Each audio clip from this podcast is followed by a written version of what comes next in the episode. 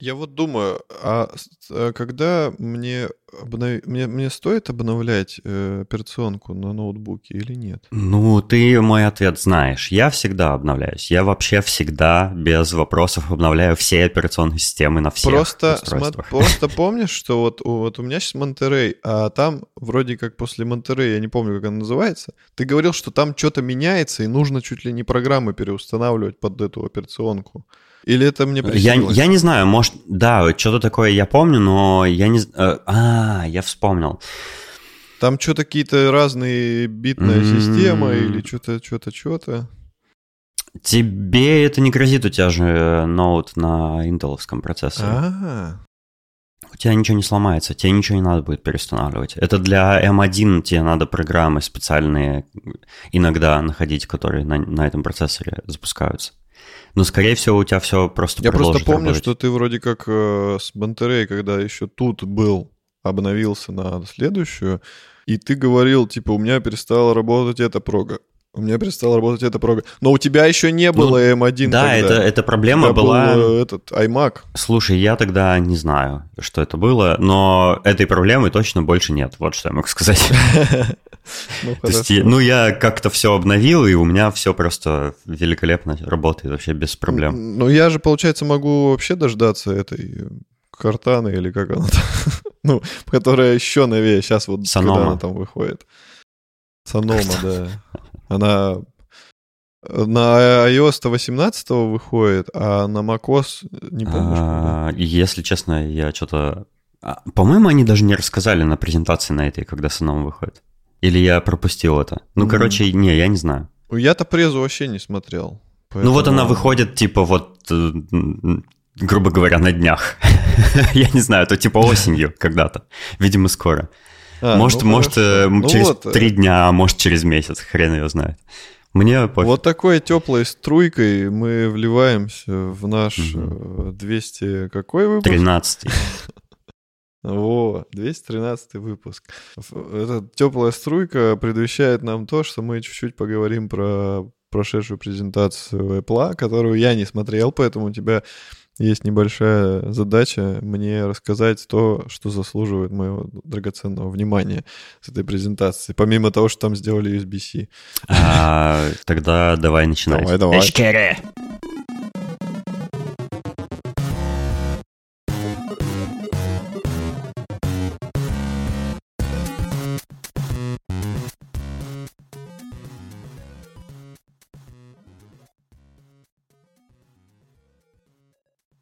Перед тем, как мы начнем э, обсуждать, что там обновилось в, в сраных айфонах, давай э, обсудим, что в нашей жизни обновилось. Ой, слушай, в моей жизни... В моей жизни появился Starfield. Про него мы попозже поговорим. Да, мы, очень подробно обсудим Starfield сегодня тоже. Он, он, он отодвинул, на самом деле, Диабло, которую я так полюбил нежно, сейчас на второй план. Я прям не знаю, мне, мне так трудно, я, я разрываюсь, мне и в то хочется поиграть, и в это хочется поиграть. Я не знаю, что в приоритете поставить. Мне, мне представляется эта картинка с мемом, где чувак идет за ручку с девушкой, э, и представь вместо девушки логотип. Diablo 4, и он оборачивается на Starfield. Да, это, это именно про меня, Мимас. Я действительно себя ощущаю так. Вот. Ну и что я могу сказать? У меня просто какое-то катастрофическое количество работы в последнее время. Я, я не побоюсь этого слова, но я точно больше километра пленки и бумаги уже нарезал и нарисовал за вот этот, э, за лето. То есть у меня рулоны просто Квадратный километр один в за одним. Э, Или погонный километр. Нет, в длину, в погонный, погонный. То есть один рулон обычно 50 метров. И вот рулоны у меня отстреливают только в Понятно, путь. нифига. Поэтому я просто режу, рисую, режу, рисую, успеваю только эти менять насадки на плоттере, там маркер сегодня у меня или ножик. Получается, там, ты, пленка, получается, ты много зарабатываешь. Пока нет. Ну, Ну, типа, у нас же как, надо сначала все объекты сделать. Не, надо резать, потому что надо успеть. У нас же, получается, надо все объекты сделать, пока тепло. А потом уже нам все дружно должны заплатить по окончанию работы. И, и можно Мгм. немножко, немножечко расслабиться уже вот ближе там, к снегу, когда, когда вся эта к- галиматья э, закончится. Вот. Вот такая жизнь, и мне... Ну, накопишь, купишь Vision, Apple Vision Pro.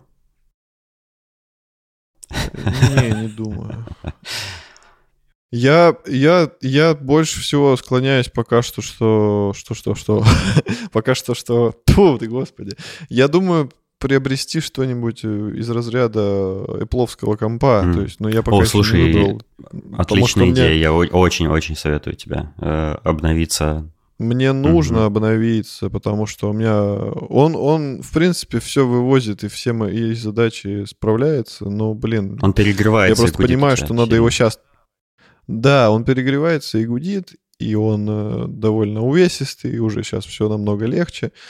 И к тому же к тому же, э, сейчас его еще можно продать э, за адекватные mm. бабки, чтобы хоть немножко компенсировать эти миллионные ценники. Ну, я MacBook. как итог использования своего MacBook на устаревшем уже M1 могу тебе сказать, что это лучший апгрейд вообще MacBook, который у меня когда-либо был. Он, это самый быстрый MacBook вообще ever, которым, которым я когда-либо пользовался. Я супер ты доволен. Как будто, ты как будто Тим Кук. Это, это, это, это MacBook, который на 250% быстрее. Amazing. Да-да-да. Amazing. А, вот, а у тебя что Да, я, я что-то не знаю. Я всякими э, сиюминутными обновлениями делился в нашем чате в Телеграме «Собака Шоурум подкаст», в который мы вас приглашаем. Блин. Это уже какая-то проф, профдеформация. Все это заговаривать. Это как, это, как по, это как на радио после рекламы банка. Да, лицензия Да, да, да. Я писал, что я побывал внутри ветрогенератора. Неплохо. Начало было интригующим. Внутри чего ты там побывал. Да, я и внутри чего-то тоже побывал. Но про это я не рассказывал в чате. Вот. А ветрогенератор оказался супер скучным внутри. Это просто электрическая будка, грубо говоря. И, разумеется, ветрогенераторы не строятся как э, туристическая ну, интересность да. какая-то, поэтому наверх нельзя подняться, потому что там просто, ну, не предусмотрено, что люди поднимаются наверх. То есть, если его ремонтируют, я думаю, приезжает какой-то гигантский суперэкран или что-то такое и, и просто поднимает человека в этой в корзинке. Или, или как-то ну, так, да. я не знаю, если честно, как их устанавливают, но там ну, нет... либо какие-нибудь промышленные Там альпинисты. внутри нет прекрасной винтажной винтовой лестницы, которая тебя возносит к небесам, а я думал, что, ну, должно быть же. Ну, почему бы нет? Вы строите какую-то гигантскую штуку ну, сверху, которой было бы клево посмотреть, почему бы не устроить там лестницу? Но нет, там э, ничего нет. Там просто внутри всякие тумблеры, шпиндели, всякие э, крутилочки, переделочки, кнопочки. И датчики, не датчики, а индикаторы, которые показывают там скорость вращения, там э, температуру, потому что они могут перегреться, разумеется, потому что там мотор. Ну и всякие такие вещи. И в тот день, когда я ветрогенератор посетил, там не было у нас ветра никакого, поэтому он даже не крутился и ну, угу. не работал. Но я там встретил э, чувака, который э, какой-то типа пиар, э, пиар-менеджер, э, занимающийся... Так, давай построю фразу с другого конца.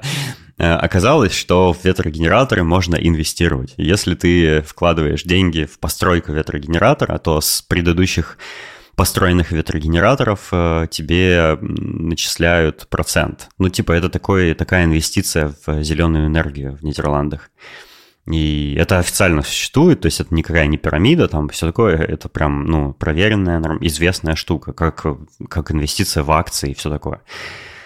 Вот, и был этот чувак, он мне... Э, в общем, как, как произошло мое посещение ветрогенератора? Я, я взял свою, свой, свой огромный объектив э, черный, поехал, э, значит, у нас по Нидерландам есть птиценаблюдательные пункты. Это такие типа будочки, в которых прорези для объективов или, или такие типа бойницы, где ты можешь спрятаться, чтобы тебя животное не видело, не пугалось тебя, а ты можешь его пофотографировать. Я обнаружил, что этих будок полным-полно, и поехал в три из них ближайшие, ну, посмотреть вообще, что там. Угу. Вот, ну и пофотографировать заодно. И на обратном пути, когда я возвращался, я заметил рядом с ветрогенератором, который там, который я постоянно приезжаю, что там группа людей стоит. Я развернулся, немножко вернулся обратно, подошел к ним, спросил, типа, а что здесь делаете, что происходит? И они такие, а у нас тут вот экскурсия с гидом, а гид — это инженер этого ветрогенератора. А, и я спросил, а можно мне тоже? Они, меня сказали, да, можно, это бесплатно. Вот, и, ну, собственно, я воспользовался случаем. Ну и этот чувак там был, э, который про инвестиции, пиарщик. И он мне давал два журнальчика про, э, ну вот, на эту тему, чтобы я поизучал и подумал. И я даже реально задумался, может быть, э, может быть я вложусь попозже, чтобы, ну, какие-то инвестиции мне мои деньги переносили, они просто лежали на накопительном счету бесполезном. Вот. Угу. Ну, а так, э, я не знаю, что-то происходило, но... Не... А, я вчера сходил в бар э, с моим бывшим коллегом из компании Human Signal, в которой я работал до, до переезда в Амстердам. Он э, живет в Португалии, в Порто, и он приехал сюда на конференцию питон разработчиков. Вот он питонист сам. А, ну, я в какой-то в каком смысле тоже питанист, но не будем об этом. У всех да, да, у да. нас есть питон. А, и он мне написал э, и говорит, о, привет, давай встретимся, если ты до сих пор в Амстердаме. Я сказал, да, я до сих пор в Амстердаме. И мы встретились, и э, попили пиво, и еще кое-что сделали. ну, если вы понимаете, о чем я, что еще можно сделать в Амстердаме. так вот, эм, э, да, весело было, но у меня, в принципе, ничего такого особенного не произошло за эти две недели. Ну, тоже в моей жизни, как и в твоей, случился Starfield. Э, мы очень подробно его обсудим после Apple девайсов. Давай перейдем к этой теме уже. Я уже не могу терпеть, давай скорее. Давай, давай.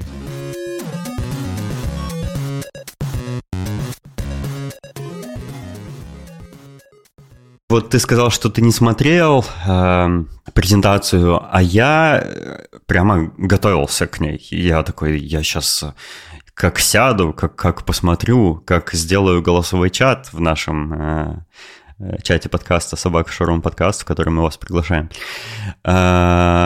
И я сидел, типа в 7 часов должна быть, была быть презентация, я сидел такой, что-то в телефоне залип.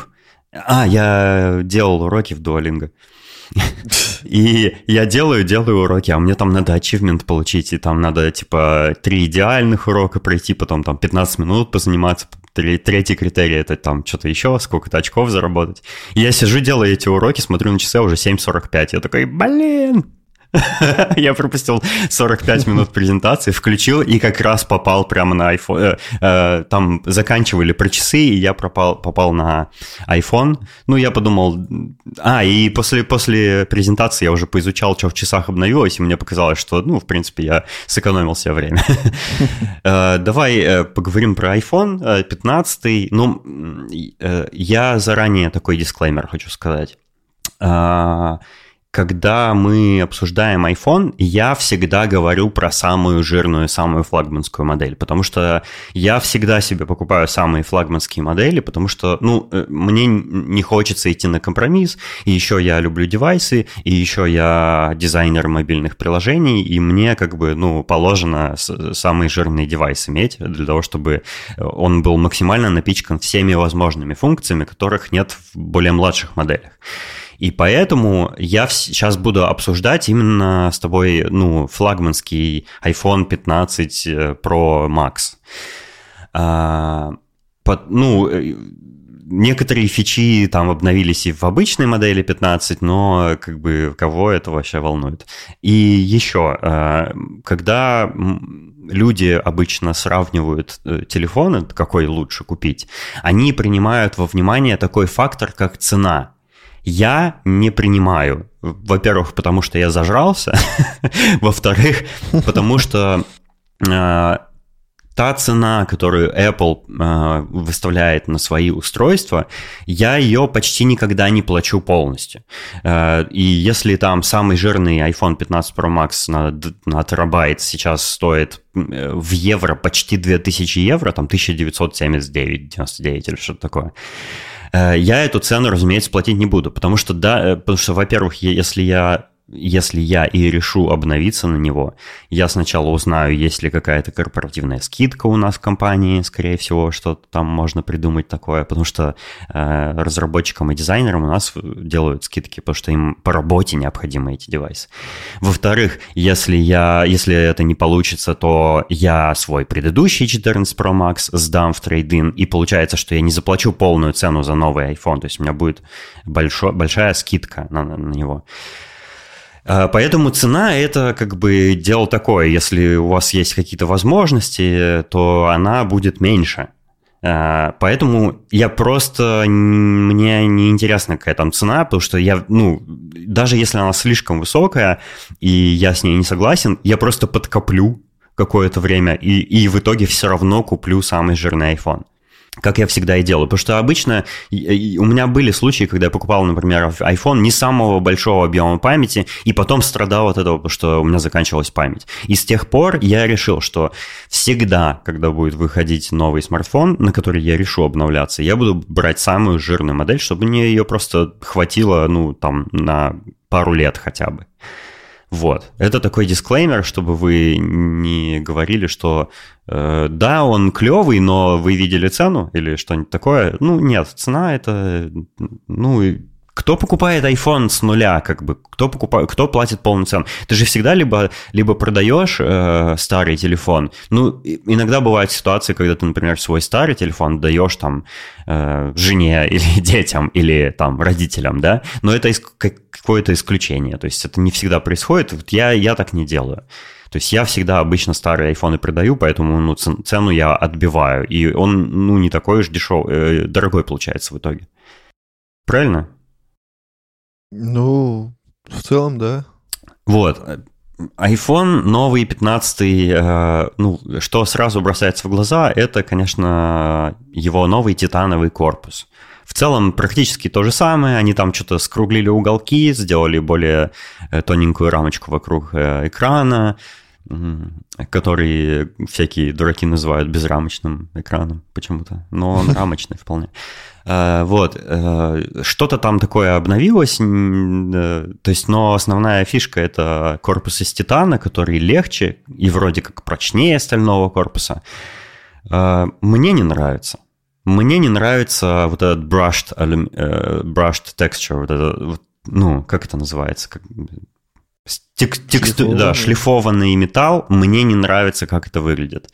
Э, да, это очень симпатично выглядит на рендерах э, на сайте Apple, э, и некоторые люди как бы любят такую текстуру, но мне лично она не нравится, и я бы предпочел, чтобы это просто был типа как матовый алюминий. Вот мне не нравится полированные грани, вот как у меня сейчас у 14 айфона, полированная сталь, и она собирает все отпечатки, это, и э, чаще всего, почти все время твой телефон, если ты не носишь чехол, он выглядит заляпанным и некрасиво. Э, вроде как на... Э, как ты сказал, какое это слово? Шлифованный. Шли, на шлифованном титане вроде как, может быть, отпечатки как-то меньше выглядят, но я уже видел фотки, и нет, они там тоже очень сильно видны. Я бы предпочел... Вот на макбуках э, меньше намного отпечатков остается, чем на айфонах, э, потому что айфоны все глянцевые со всех сторон, а макбуки матовые. Я бы хотел, конечно, mm-hmm. чтобы вот матовый был iPhone, как, как младшая модель 15, она матовая. И это прикольно выглядит, отпечатков меньше собирает. Ну, ладно, Титан так Титан, пофиг вообще. Главное, что они сделали черную черного цвета модели, и я такой возьму, если буду обновляться. Самый, самый лучший iPhone, до сих пор мое сердечко просто плачет, это э, семерка Jet Black. Хоть она и заляпывалась, но она выглядела просто потрясающе. Монолитная, черная. Да, да, да, вот Денис взял Вот он у меня в руках. машет у меня перед лицом. Вот он, Твои черные... черный жеребец, красивый.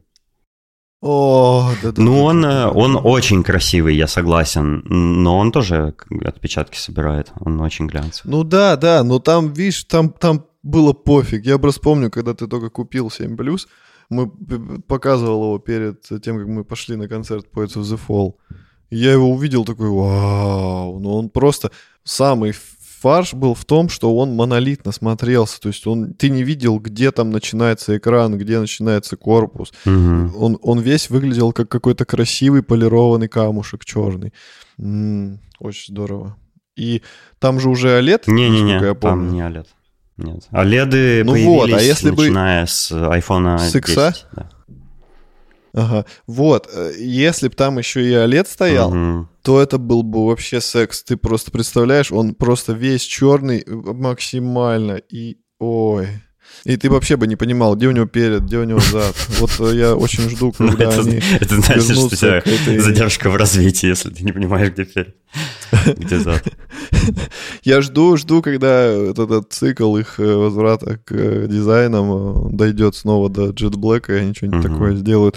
Потому что то, что они сейчас сделали, это вот очень четко напоминает уже шестерку, которая была такая ш- тоже мотоватая, скругленная. Значит, после шестерки они должны вернуться как раз-таки к Black. Да, значит, Возможно, 16-й iPhone Был- будет было бы такой. здорово, если бы вернулись. Я не против Титана, это п- прикольный, наверное, материал.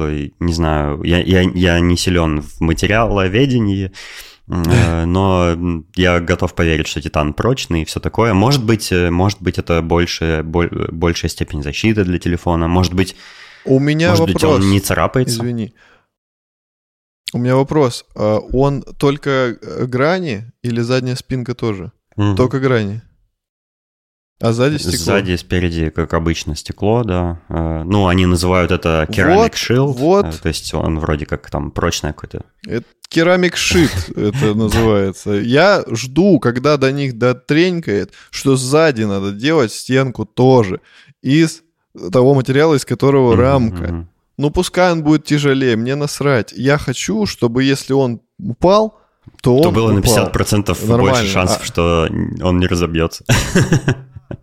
Да, да, да, потому что, ну нафига вам, вот они так козыряют, титановая рамка, этот материал используется, блин, в, космо, в космосе, там, в, в, в, в космонавтике, да, блин, он упадет на стекло, всем насрать, что там сбоку титан, Он- а чаще всего он падает шлеп, либо так, либо так, да, он на грани. Ну не, он, они чаще всего на углы падают же. Ну да, но обычно так на угол, что э, типа он неровно вот пам, а он чуть-чуть с наклоном, и обычно как раз вот уголочек экрана задевается, либо стенки задней.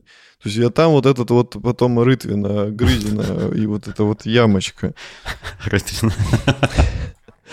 Короче, я считаю, что пора забить на эти стеклянные задние спинки. Никому они нахрен не упали. Да, это было здорово, весело. Ты подожди, подожди, крепко. подожди. Такое ощущение, что ты не понимаешь, почему они их делают там. Они их делают для, пропуск... э, для пропустимости сигнала, радиосигнала. А, точно, Металл, он экранирует же сигналы, а они, а у них там, типа, мало того, что у них э, эм, рамка разделена на сегменты, к которым подключены антенны для разных там частот, у них еще и через корпус проходят всякие Bluetooth Wi-Fi и вот это все. Поэтому это техническая, насколько я помню, это техническая необходимость. И если ты вспомнишь, э, например, шестой iPhone или какие-то предыдущие iPhone, у них э, корпус сзади тоже поделен на сегменты был. Э, Сверху и снизу были такие помню. небольшие вырезки, и, и разные сегменты этих корпусов были прикреплены к антеннам, чтобы они как антенны работали. А если типа стекло сзади пусть делать, то думают. его не надо на сегменты делить, потому что оно насквозь пропускает э, радио волны. Ну, да, короче, Пусть да, я в целом с тобой согласен. Мне не нравятся стеклянные спинки телефонов, то есть я бы тоже предпочел, если бы она была титановой, например, хотя бы. Или алюминиевой. Мне вообще пофиг, э, короче, какой-нибудь металлической. Но еще есть проблема же с э, починкой. То есть, допустим, смотри, ты уронил телефон, у него разбилось сзади стекло. Его в сервисе разбирают, меняют стекло, собирают и отдают тебе. Если если у него монолитная спинка вместе с рамками, то если ты уронил iPhone и у него помялась спинка, то надо менять весь корпус. То есть надо всю электронику отключать со всех сторон, от всего отсоединять и менять целиком корпус. А это сложнее и дороже. Согласен, но если у тебя сзади металл, и ты его уронил, то велика вероятность, что ты отделаешься просто царапкой, а не какой-то вмятиной. А стекло ну, ты стабильно да, разобьешь. Да. Особенно если это титан, может быть, он и царапки выстоит какие-нибудь. Я просто помню, когда вот была эпоха шестерок, я очень много видел у людей именно роненных и паданных mm-hmm. шестерок, на которых были и вмятины, и, и царапины. Еще. И люди продолжали ходить. Да. Девятка на лите. Yeah. Люди продолжали ходить и mm-hmm. не париться, что у них там какая-то царапина или вмятинка, потому что это выглядело, ну, типа норм. Потому что когда бьется стекло, это сразу, ну, это, это так, так не походишь. Оно либо сыпаться оттуда начинает, где комочки стекла выпадают, mm-hmm. комочки. еще что-то. Осколки. А металл, ну, а металл — это металл. То есть, ну, помял и помял. Кутка, как, как.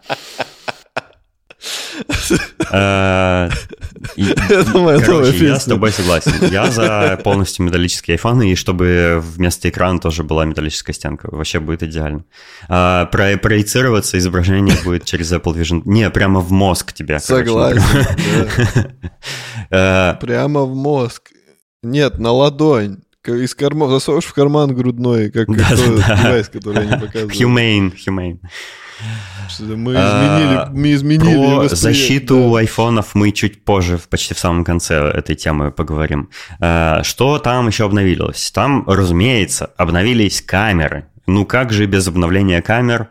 А, они, э, самое, насколько я понимаю, значительное, что они там сделали, это они вставили в 15 Pro Max, самую большую модель, специальную систему призм, которая позволяет делать пятикратный зум. Пятикратный оптический зум. Это на самом деле очень круто. То есть э, оптический зум — это очень круто. Вот цифровой зум — это полный отстой. Я, я помню, были какие-то камеры, у которых там 150-кратный зум, и можно буквально Марс увидеть, там поверхность Марса вроде как увидеть. А, но э, качество э, картинки при этом, ну, ты, ты сгоришь от стыда, если ты такое даже в Инстаграм опубликуешь.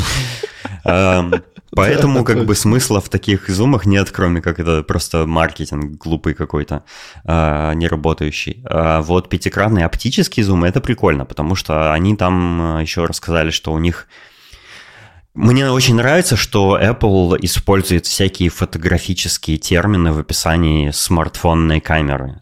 Они говорят, что эквивалент, вот эти зумы, они являются эквивалентами фокальных расстояний фиксированных э, линз для фотоаппаратов. Там есть 24 э, милли... ой, 2, да, по-моему, 24 миллиметра, 30 миллиметров, 120 миллиметров и вот такие типа prime lens вот эти. И, и это прикольно, что они привязывают зумы вот эти к фокальным расстояниям, потому что это действительно позволяет тебе думать в терминах профессиональной фотографии, когда ты снимки делаешь. Учитывая, что там снимки можно делать в RAW формате на айфонах, угу. 40 или что-то там 60 мегапикселей или что-то такое.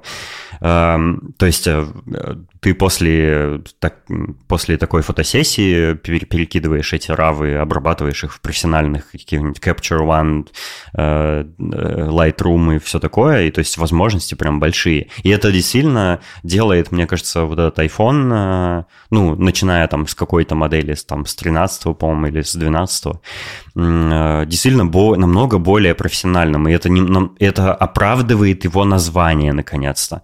И особенно, учитывая после того, как они рассказали, что на 15 Pro, по-моему, можно записывать э, видео 4К 60 FPS в RAW форматах. Там в ProRes э, с цвета световой схемой лог, и это очень круто, и, и можно записывать э, на внешний накопитель ви- видео, например, если у тебя есть какой-нибудь там 2 терабайтный SSD, как у меня, э, ты его подключаешь к айфону и пишешь прям напрямую на него, для того, чтобы потом в каком-нибудь DaVinci Resolve это обрабатывать. Это действительно профессиональное применение. Ну да, но это, эм, это такое специфическое применение, например, ну, для каких-нибудь там видеоблогеров или начинающих или что-то такое. То есть не для прям конкретно профессионалов, знаешь, 15-м айфоном не заменишь профессиональную камеру Red или, или даже какой-нибудь Blackmagic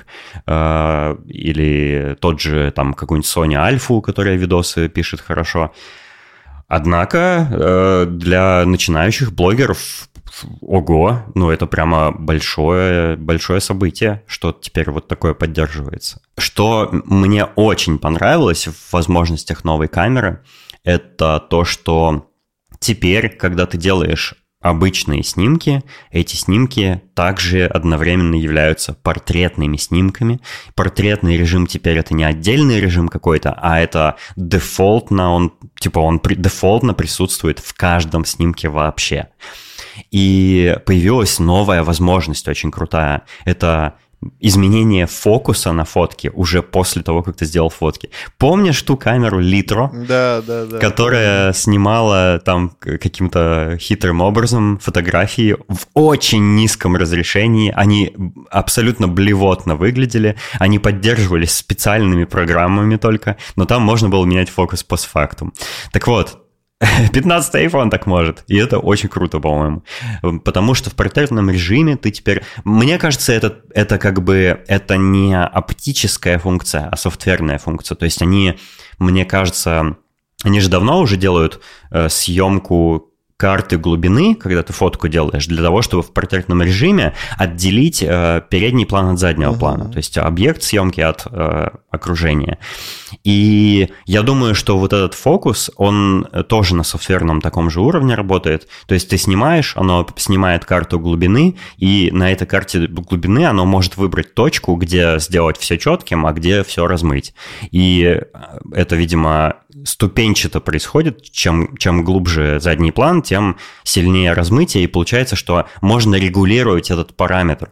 И это очень прикольно, потому что ну, это больше дает возможностей в, в, на этапе редактирования снимка. И это, это прям правильно. То есть э, ты теперь больше можешь не переключаться между режимами, а снимать все подряд, а потом, если ты решишь, ты можешь сделать из любого снимка портретный снимок. Это вообще супер круто. Вот. Да, и плюс, наверное, уберется вот эта проблема, когда там, типа, вы слишком близко uh-huh, к объекту. Uh-huh. Когда в портретном режиме, там, вы слишком далеко от объекта. Нужно делать на таком расстоянии от объекта. Слишком темно, слишком светло. Еще что там обновилось? Там э, новый процессор эм, Bionic 17 э, Pro, по-моему, он называется. И как всегда, это самый крутой процессор мобильный, который они когда-либо делали, бла-бла-бла-бла. Э, но что интересно, он настолько мощный, что он может запускать консольные игры. Вау. Ну, то есть э, игры, конечно, скомпилированные для iPhone, бла, ну, не, не, не, не прямо напрямую консольные игры, а ну, такого масштаба и уровня, я имею в виду, игры. Ну, консольные, типа уровня Dendy? Уровня AAA тайтлов для PlayStation. Вот такого уровня. О, май! То есть я могу играть на iPhone в RDR 2? Э, нет. Ты можешь играть э, в Resident Evil 4 Remake, в Resident Evil Village, в э, этот э, Assassin's Creed Mirage. О, Мираж. Ага. То есть в полноценную версию. Я думаю, наверное, в таком случае нужно подключать контроллер, конечно же, к айфону.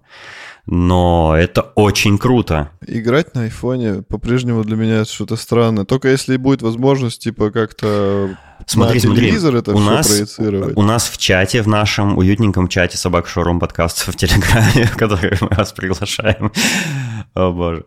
Э, том объяснил, как это будет работать, и, по-моему, э, вот идея, которую Том описал, она просто фантастически крутая. Так. Ты подключаешь к iPhone контроллер, и с айфона делаешь AirPlay на телек. И ты играешь в консольного уровня игру mm. через свой телефон. Тебе, ты покупаешь телефон, и тебе не нужны консоли. Я уже давно говорю, что консоли не нужны, но Apple теперь, теперь это э, подтвердила. Да. Доказала, да. Слушай, ну угу. у меня есть э, некоторые вопросы. Через сколько разрядится iPhone после 10 минут э, игры? Я, я, думаю, я думаю, надо подключать провод. А у меня еще такой другой вопрос. Будет ли он успевать заряжаться? Потому что... Возможно, не, возможно, не будет. Не знаю. не Потому знаю, что я много историй таких знаю, когда устройство слишком много жрет. И Кстати, в оправдании Apple. Э, недавно я смотрел ролик, в котором э, Али Саед э, на канале Optimum Tech, он сравнивал э, производительность и вообще работу на Mac Studio в сравнении с его кастомным ПК с самым новейшим там каким-то процессором из RTX 4090. И, ну, там, если интересно, сами посмотрите этот видос, э, но там есть э, секция в видео, где он сравнивает энергопотребление. И Apple процессор потребляет при максимальной нагрузке меньше энергии, чем его кастомный ПК в состоянии простоя. Прикинь. Mm, ну, это логично. Короче, я думаю, что, возможно, iPhone при запуске таких игр не будет выжирать максимально батарейку, если, ну, и особенно если ты подключаешь к зарядке, я думаю, он будет заряжаться даже. То есть он будет э, медленно, но, скорее всего, заряжаться, учитывая, как они сильно прокачали энергоэффективность своих процессоров. Ну да, ну блин, ну тут сравнивать, на самом деле, это все равно, что сравнивать... Э не знаю, какой-нибудь Muscle Car, да, возьмем его как аналог ПК заряженного, который жрет много uh-huh. топлива, даже когда никуда не едет, уже там пустой бак. И, не знаю, какой-нибудь э, Porsche... Электрокар. Нет, нет, нам нужно именно про бензин. Э, Porsche как Porsche какой-нибудь, у которого там две турбины, но при этом маленькие объемы, и типа он задействует э, потребление бензина только тогда, mm-hmm. когда это действительно нужно, а так он типа довольно экономичный. Вот, поэтому, ну, в принципе, да, я могу это, в это поверить. И, и единственный вопрос, это же все-таки они, они, еще, они еще не засунули в iPhone M1, то есть они ждут. Они пока что этот бионик делают, и, возможно, M1 достаточно большой еще для размещения в айфоне. Я думаю, это по причине габаритов, и ему уже еще и большое охлаждение нужно. В iPad достаточно места, видимо, для охлаждения M1, а в iPhone уже нет. Да, да, да. Ну, я, мне кажется, они что, они к этому придут. Я тоже так думаю. Но гейминг все-таки на iPhone, блин, ну хз. Не, ну прикинь, ну, ну схема вроде прикольная, да? Схема да. теоретически работает даже сегодня уже, но просто игр такого уровня нет крутого. Да, Просто я, на себе, я себя поймал в какой-то момент своей жизни, вот, э, не знаю, может, год назад, может, два, что меня не интересует э, мобильный гейминг от слова совсем. То есть я видел, что выходили какие-то игрушки и, и всякое такое, и даже какие-то крутые игрушки. Но вот сама привязка к, не к нормальному глобальному устройству, а к чему-то такому, типа к компактному, которому еще и контроллер надо подрубать. Ты имеешь в виду Nintendo Switch? Вот Switch, Switch — это такая штука, которая меня привлекает чисто из-за игрушек, э, всяких экзов, типа, которые я действительно хочу попробовать. То есть Зельду, э, этот, э, господи, скажи мне. Animal Crossing. Да, Animal Crossing. То есть я чисто вот ради этого ее хочу, потому что, ну, мне, мне нужно испытать этот experience. А в остальном я понимаю, что, блин, ну, не нужен мне этот мобильный game. У меня много игрушек ставлю на iPhone. Думаю, ну вот, там будет момент, когда мне надо будет скоротать время, я запущу и О, поиграю. Тоже фигня. Никогда не запускаю, я, никогда. Я тоже постоянно. Я даже иногда, знаешь, иногда бывает soft launch'и какие-нибудь в, в App Store какой-нибудь там, не знаю, Call of Duty там какой-нибудь новый uh-huh. выходит, и у них обычно есть предзаказ игры. Даже если она free-to-play, ты можешь э, предзаказ сделать еще до того, как она вышла, и когда она выйдет, автоматически типа App Store тебе скачает на iPhone. Uh-huh. И я так даже иногда делаю, о, думаю, нифига себе, у, там э, что-то там Марио Nintendo выпускает на iPhone, я помню, так было с ним, с Марио. Или там, э, там Call of Duty, или что-то там еще такое такой крупные какие-то игры, и я такой, вау, круто, хайп. А, потом они выходят, я, я скачиваю их, запускаю один раз, такой, хм, ну, понятно. И удаляю. Да, я даже не удаляю. И, и иногда даже не запускаю. Я такой, надо скачать, потом поиграю. Uh-huh. И они у меня лежат, место занимают. То есть у меня вот есть... Э, единственное, что я прошел, э, по-моему, по-моему, прошел. Я прошел на айфоне Max Payne еще давно. Из Elder Scrolls Blade. Не, я его не прошел. Ну, ты конкретно в него играл. Конкретно играл, потому что мне почему-то нравилось на тот момент. Но потом они туда добавили какой-то мусор из разряда арена, какие-то онлайн события, какие-то челленджи. Я такой, вы испортили игру. Раньше это была типа, ну, реально Elder Scrolls, где тебе надо куда-то ходить, какие-то квесты. Да come on, ну это нереально Elder Scrolls была. Это была сосалка денег обычно. Нет, я, в том-то и дело. Но это не показатель, если ты ничего ни, ни на что там не тратил, не показатель, что эта игра не заработала сотни миллиардов долларов. Про, из-за людей, которые... не было сосания Да были, были, я помню, там были встроенные покупки, там было открытие сундуков раньше времени, до того, как... Это когда все, все это там было с самого начала, ты чё? Я помню, там был с самого старта магазин, так что не надо оправдывать Bethesda за это. Хорошо, ладно. Ну, короче, да, поигрывал, поигрывал. Короче, а, что, что прикольное, этот чип настолько э, крутой, настолько фантастический и amazing, что он поддерживает ray tracing, внимание. Какого черта? Я вообще не ожидал. Ты видел? Ты, ты, ты знаешь об этом? Он поддерживает... Он поддерживает ray tracing наш любимый не, с тобой. Я прикинь? не видел, я говорю, я не смотрел. И они прям продемонстрировали там какую-то э, демку. Киберпанк? Ну нет, дела? киберпанк на, на iPhone не выходит пока что, но какие-то игры смогут поддерживать ray tracing, и это прикольно, и не знаю, не знаю, зачем он там нужен, но окей, круто.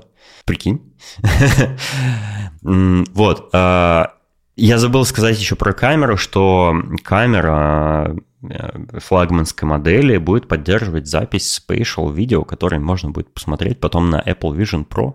И это прикольно. И я не представляю... То есть они показали, что они там задействуют две камеры сразу, когда ты в горизонтальном режиме снимаешь, и Uh, типа это будет 3D-видео какое-то. Не знаю, как они это склеивают, все, как они это все делают, но это прикольно. То есть, uh, когда они демонстрировали Apple Vision Pro и сказали вот spatial видео, бла-бла-бла, был вопрос, а как этот spatial видео снимать вообще, да? А вот как, новым айфоном как оказалось. А, Еще там появилось из хардверного нового э, важные две вещи. Первое это Action кнопка. Вместо э, переключателя режима э, вибрации, который был с, начиная с самого первого айфона, они сделали кнопку. Во-первых, я расстроился, когда вместо, переключа... вместо качелек громкости. Они сделали две отдельные кнопки громкости. Это было мое такое большое разочарование. Мне очень нравилась качелька. По ней можно было елозить пальцем, mm-hmm. меняя громкость. Это было вообще супер круто. Да, а еще знаешь, может быть, я, конечно, ошибаюсь, но, по крайней мере, у меня был такой experience, что пока была качелька, кнопка уменьшения громкости не продавливалась сильнее. А когда сделали две отдельные кнопки, то кнопка уменьшения громкости всегда сильнее продавлена. То есть прям это визуально даже видно, потому что часто звук убавляешь и редко прибавляешь. По крайней мере, у, у меня, меня там... никогда такого не было. Не, у меня, у меня и там у людей я часто вижу, что именно кнопка уменьшения звука, она всегда самая расхлябанная, она утоплена и все такое. Но... А ну, когда качель была, такой фигни не было. А теперь они убрали ту, этот э, офигенный механический щелк-щелк для звука. Мне, кстати, в качельке нравилось, э, мне качелька нравилась по концептуальным причинам, потому что изменение громкости — это баланс между тихим и громким. Это либо одно, либо другое, а это именно так, как работает качелька. Ты можешь либо одну сторону нажать, либо другую. А когда две отдельные кнопки, ты можешь нажать их одновременно, что нелогично. Да. Качелька логичнее. Ну, неважно. Да, я с тобой согласен. Мне, мне нравился переключатель громкости, э, переключатель бесшумного режима, точнее, э, который э, двигался туда-сюда. Теперь это просто кнопочка, которую, чтобы включить беззвучный режим, тебе надо нажать и держать. А если ты просто коротко ее нажимаешь, то она может делать какие-то экшены. Она может включить фонарик или камеру, или выполнить какой-то скрипт из приложения Shotcuts, что очень круто, потому что через Shotcuts можно сделать вообще что угодно. Ты можешь реально абсолютно что угодно назначить на кнопку на эту. И она, не знаю, ты нажимаешь на кнопку, она тебе показывает гифку с котятками. Это, то есть буквально абсолютно любую, любую функцию можно назначить, э, и это очень круто. То есть мне, да, я расстроен, что нет больше переключателя, но эта кнопка, она как бы как будто бы очень интересно, что можно придумать, какое самое удобное быстрое действие можно на нее назначить. Э, вот, и мне нравится, мне нравится такое э, изменение. И, конечно же, переходим к самому сладкому. Это USB-C в новых айфонах. Во всех новых моделях айфонах 15 появился USB-C, однако не везде он э, э, православный. Э, он, э, он плохой в младшей модели, в iPhone 15 обычном, потому что он работает там по протоколу USB 2.0. 480 мегабайтов в секунду. Это ровно точно такая же скорость. Вот как... даже тут они не удержались. Чтобы не поднасрать. И, то есть э, USB-C, несмотря на то, что да, он будет поддерживать зарядки USB-C-шные, которые у вас, скорее всего, уже есть, э, что хорошо, э, но он такой же медленный. А вот в iPhone 15 Pro там USB 3.0. Странно, что не 3.2 какой-нибудь, Э, но хотя бы 3.0 уже неплохо. Он намного быстрее, и видосы все эти многогигабайтные э, по, по нему должны теоретически быстро очень передаваться.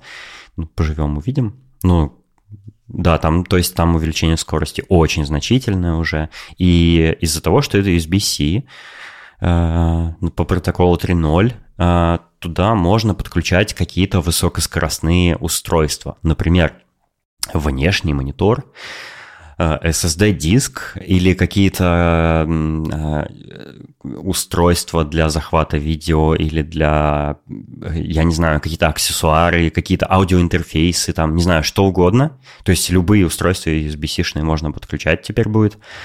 И это очень круто. И это тоже в копилочку, почему iPhone Pro называется Pro. Потому что профессиональные девайсы можно будет подрубать. И я очень давно ждал USB-C в айфоне, как и многие, и я невероятно рад, что они это сделали наконец-таки.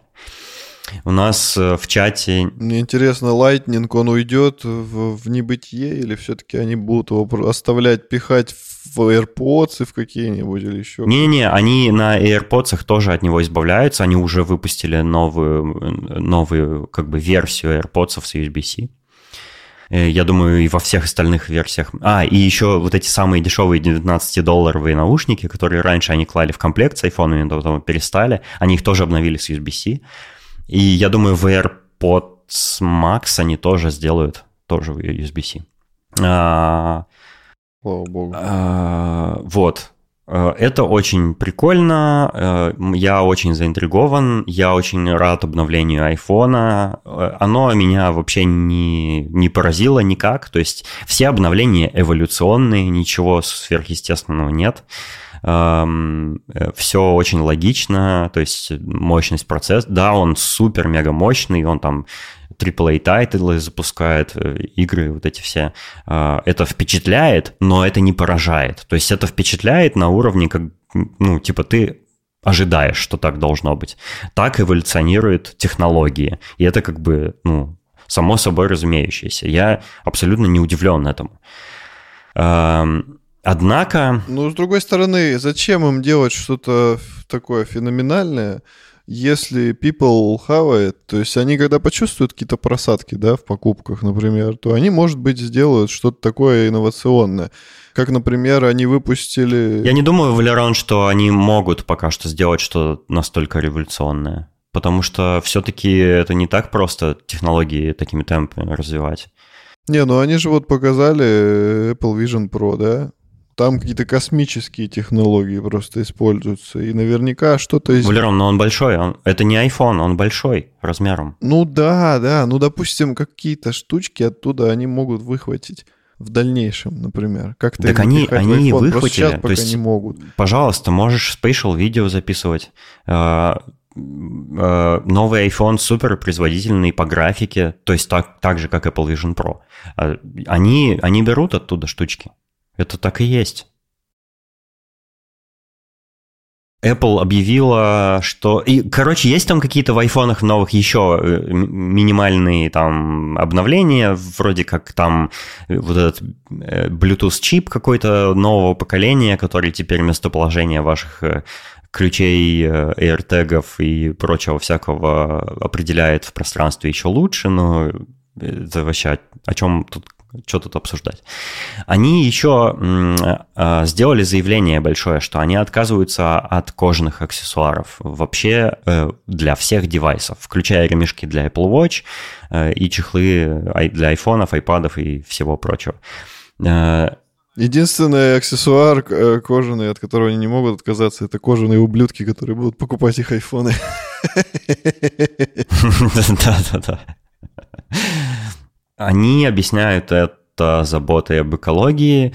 Я, э, у нас в чате э, подкаста было обсуждение на эту тему, э, как многие компании закрываются вот, вот, вот, этой, вот этим высказыванием, что мы заботимся об экологии для того, чтобы увеличивать свои прибыли на самом деле.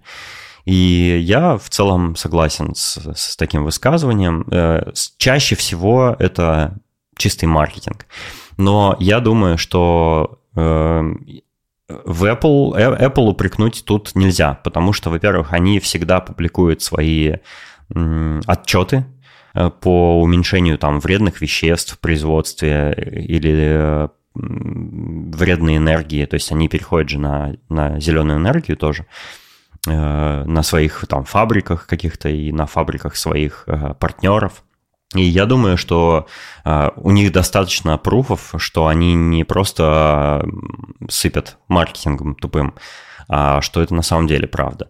И, возможно, отказ от кожаных аксессуаров не, ну, не только как бы в плюс Apple, а, а еще и они зададут, зададут этим тренд, и другие компании, такие как Samsung, начнут их копировать и тоже перестанут какие-либо кожаные аксессуары делать, а это в целом большой прогресс будет э, иметь в в плане того, что ну, это просто повлияет на все, все остальные индустрии в плане отказа от кожи, и ну, уменьшится спрос на кожу у поставщиков, и в целом это как бы для коровок полезно будет.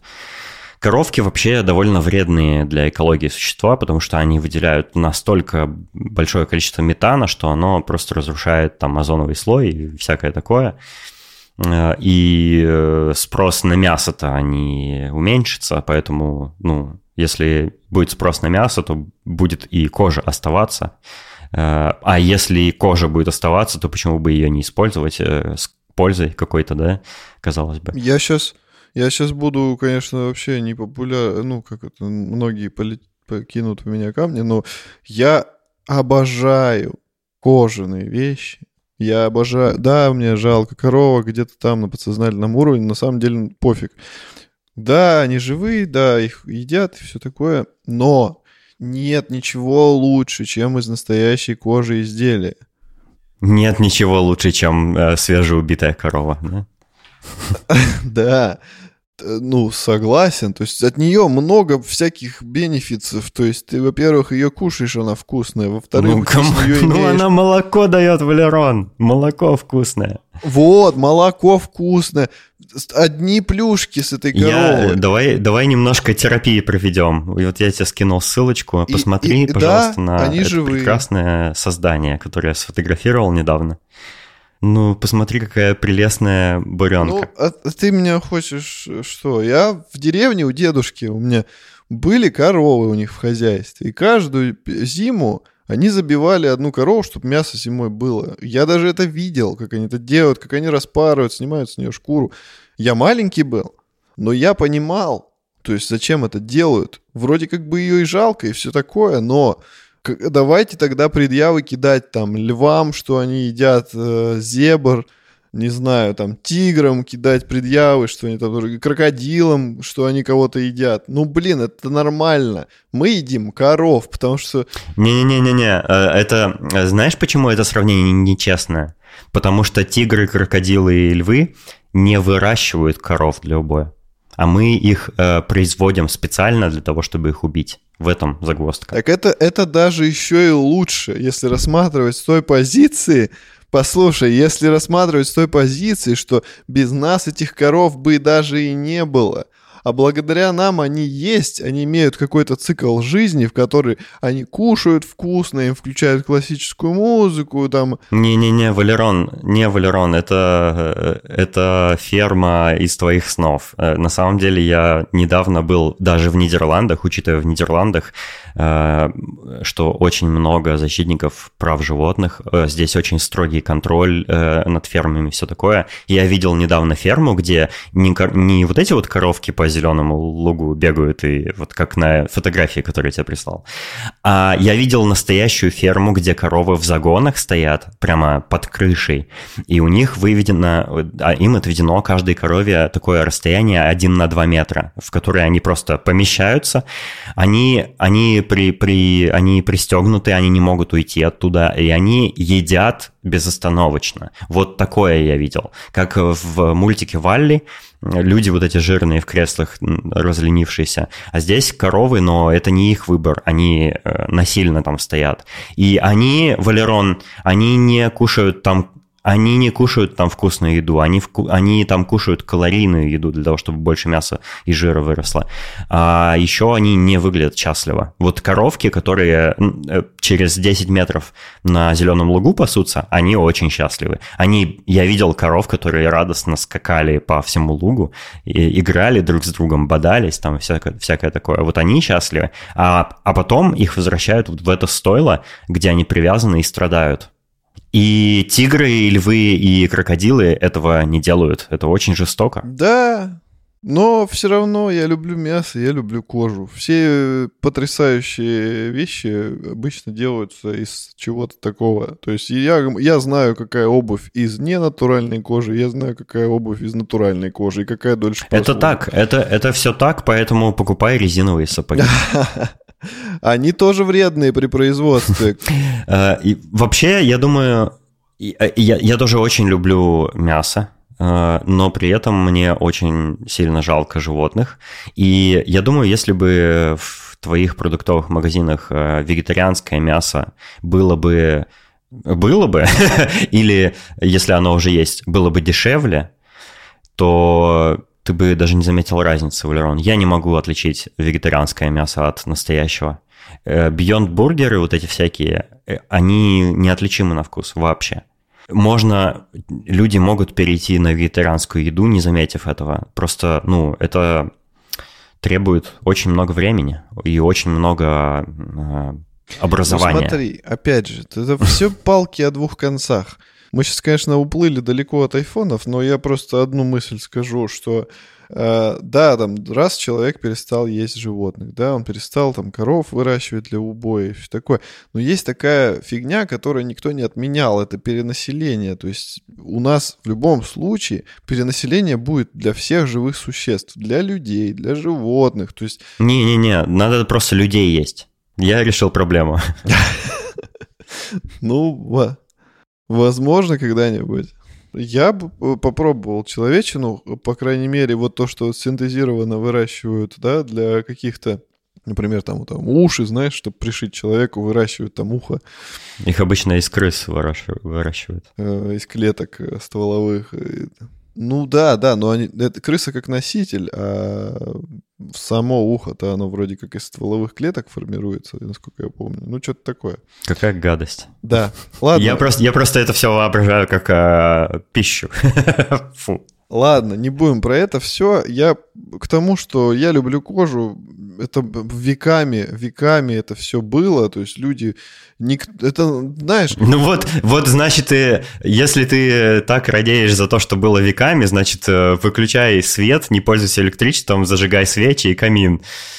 Посмотрите-ка, веками кожа, значит, была у него. Ну и что, что была? Это не значит, что это прогрессивно. Слушай, это, было, это было бы прекрасно. Это же так романтично. А камин, свечи. Да-да-да, еще, еще не пользуйся медициной. Э, прикладывай э, одуванчики к ранам своим и, и от аллергии не, не пей свой, свой, свой препарат. Не, ну это ты уже мешаешь лопату с кирзаводом. Тут есть все как какая-то грань. То есть есть, э, как это сказать... Э... Ну, не, не оправдывай наличие кожи тем, что она была веками, потому что это никак хорошо об этом явлении не говорит. То, что было веками, пора позабыть уже, потому что все устаревает, и люди движутся к прогрессу и в будущее. Они должны привязываться а, а, к прошлому, устаревшему и отсталому. Вот еще есть нюанс почему людям было пофиг, убьет он коровку там для своих штиблетов новых или нет? Да потому что люди жили не так хорошо, как сейчас. А сейчас люди из-за того, что у нас уровень жизни повысился, угу. мы начинаем думать о всяких вещах, о которых тогда не думали. Тогда думали, вот бы мне дожить до 33, а не до 30. Это, кстати, это, кстати, миф. Люди, у людей не такая была короткая продолжительность жизни. В средневековье, например. Это миф было очень много смертей. Из-за этого продолжительность жизни средняя, короткая, но те, кто выживали, они жили очень долго. Ну, я утрирую. То есть тогда другие проблемы были. И мало кого волновало там, э, что он коровку убил для того, чтобы мясо с нее скушать и все такое. Тогда охотились много и разные другие вещи делали. А сейчас у нас все есть, все производится, все делается, и мы такие, у-у-у, начинают приходить вот эти мысли, которых раньше ни у кого не было. Ну так это же хорошо, это же хорошо, это же классно и правильно. Ну в чем-то да, в чем-то нет. Я никогда, никогда точно не откажусь от мяса и, не знаю, там, от натуральной кожи или еще чего-нибудь. И от бензина вонючего. И от бензина вонючего я не откажусь, потому что бензин, ты заправил машину и поехал. От на электричке ты куда-нибудь едешь далеко, ты встал, и заправка тебе не поможет. И, и до нее ты машину не дотолкаешь. А так тебе принесли в бутылочке бензин. Ты залил, если где-то встал между этими, и поехал. А электричество тебе в чем принесут? В это, в коробочке. Powerbank. В аккумулятор. Да, да. Это сколько надо аккумулятор притащить, какого размера, чтобы она у тебя доехала? Ну, чтобы хватило до дома доехать или ну, до зарядки. Ты знаешь, что, допустим, даже если ты вот такой автомобильный аккумулятор принесешь, который обычно в машину ставится, и его подключишь, то ты вряд ли там сильно далеко доедешь до, до заправки. Они, они очень э, как это сказать, мало дают только... Э, ну, э, для, для этой проблемы в Элерон есть разные решения. Есть, например, такая, такое решение, как... Э, блять. Нормально. Согласен. Есть такое решение. Инфраструктура. Если зарядки везде понатыканы, то проблем разрядки у тебя нет. Ну, разрядился, постой пару часов на зарядке и дальше едь. Это проблема... Так ты прикинь, сколько их надо сделать, этих зарядок. Да, да, я, да, прикидываю. А прикинь, они уже повсюду. Они в, в некоторых странах уже повсюду, и у тебя нет проблемы разрядки. И даже если ты экстренно разрядился, в смысле, если ты случайно разрядился, то можешь экстренно зарядиться где угодно. Эта проблема как бы такая, ну, но в любом случае это время. Бензин ты залил и тут же поехал, а тут ты воткнул да, и ждешь. Да, да, это время, это... Именно, Валерон, именно. Э, это проблема, которая решается со временем. Э, у этой проблемы есть решение. Нужно подождать время какое-то. Так же, как нужно подождать какое-то время для того, чтобы э, ученые придумали какие-то химические соединения для более э, емких батареек в смартфонах. Также нужно время для того, чтобы э, общество определилось с решением каких-то социальных проблем. Всегда нужно какое-то время. Но эта проблема решаемая, и это, и это прогресс на самом деле. Это, это лучше в, во многих э, планах для общества, для экологии и для. Я с тобой прочего. согласен. Я это просто в масштабе того, что... Почему я говорю, что я не откажусь? Потому что mm-hmm. я знаю, что на моем веку вряд ли этого достигнет человечество. Поэтому я и физически не откажусь. ну, что это да, это разумно звучит. Пока это дойдет до такого уровня, Я уже буду дряхлый дед, и мне уже не надо будет... А еще ты дрях- просто будешь не знать, как включается автомобиль. Ты же будешь дряхлый дед. Да-да-да, я такой, «А, это что, голограмма?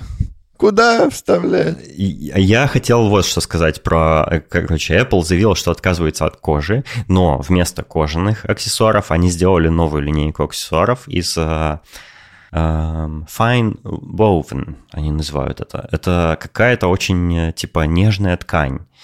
И мне было интересно, а вот что это собой представляет вообще? Это что такое? Это типа, это нейлоновая ткань синтетическая, это не нейлон, но он сделан из очень мелких волокон. И судя по... э, Значит, я слежу за несколькими э, голландскими дизайнерами, и кто-то из них уже заказал новые айфоны и заказал чехлы, а у Apple доставка работает так, что э, что доступно для доставки, они доставляют быстрее. И всем уже пришли эти чехлы новые из Fine Woven. И я поспрашивал их, э, типа, а как это ощущается, что это вообще за такой материал? И они говорят, что представь, что это материал, как вот твоя футболка сделана. Это вот так ощущается. Это как ткань прямо одежды. Я думал, что она более какая-то такая жесткая и более пластиковая по ощущениям. А оказывается, что это прямо конкретно ткань. Да-да-да. Это тканевые чехлы. И именно, а еще, а еще они впитывают любые жидкости прям так конкретно, На прям как будут полотенце. липнуть волосинки, они будут Именно. пачкаться. Именно. И меня это ужаснуло. Они выглядят, э, ну, скажем, не уродливо, а даже немножко симпатично, эти новые аксессуары. Меня поразили фотки э, у какого-то, не помню где, ну, короче, фотки типа как, знаешь, должны показать, что вау, какие классные чехлы.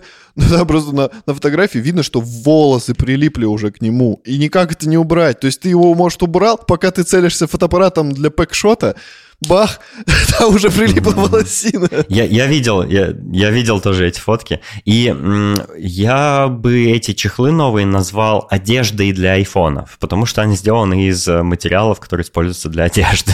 Это очень странно. И знаешь что? Я вот... э, А, я еще увидел э, интересное сообщение в Мастодоне от известного дизайнера Себастьяна Дуита, который, э, а, голландского, кстати, который делает приложение камеры Халида. Э, Он э, написал такое, типа, заявление, с которым я удивился, что я, я с ним согласен, и я поступлю так же. Он сказал, что мой чехол для айфона – это Apple Care. И я подумал, и я такой понял, что, черт возьми, а мне этого чехла очень давно не хватало. Так как я до этого жил в России, у нас Apple Care не было. Нам недоступна была такая опция. А теперь она мне доступна. Что такое Apple Care? Это расширенная гарантия на iPhone, которая стоит 200 баксов в год. Это очень много. Это намного больше, чем стоимость чехла для iPhone. Но у Apple Care есть охренительное преимущество. Во-первых, если ты разбиваешь, если у тебя гарантия даже официальная закончилась, но у тебя еще есть Apple Care, в какой бы момент ты не разбил свой телефон или не покоцал уголки, или просто даже не поцарапал его чуть-чуть, ты можешь прийти в магазин, и тебе дадут новый телефон. Тебе перенесут все данные на твой новый телефон и отдадут новый. Прикинь, это очень круто. И ты можешь неограниченное количество раз это делать. Да, прикольно. Ты можешь не пользоваться чехлом. А ведь это моя мечта. Я пользуюсь чехлом эпловским, кстати, кожаным. Только потому, что я боюсь повредить свой э, супердорогой э, iPhone за почти 2000 евро. Если бы я не боялся, я бы просто не пользовался чехолом. Я, ненави- я ненавижу чехлы. Я люблю ощущение от голого айфона. Он, этот iPhone задизайнен таким образом, чтобы ты его использовал без чехла. Он очень красивый. Но ты его закрываешь уродским чехлом, который еще добавляет эти грани по бокам, и, и он, ну, мне не нравятся чехлы. Ты, ты знаешь, я всегда против чехлов был. И теперь Я думаю, что если... Ощущения с ними я, не те. Да, ощущения не те. Если я обновлюсь на новый iPhone, я куплю также Apple Care и буду просто пользоваться им без чехла и даже не бояться, что я его, если даже с велика уроню, и он полностью разобьется и напополам переломится, я просто принесу обломки в Apple Store, и мне поменяют его. И это супер круто. А, Просто это дорого, да, это очень дорого, 200 баксов за просто защиту на год всего лишь. Но это такие большие преимущества.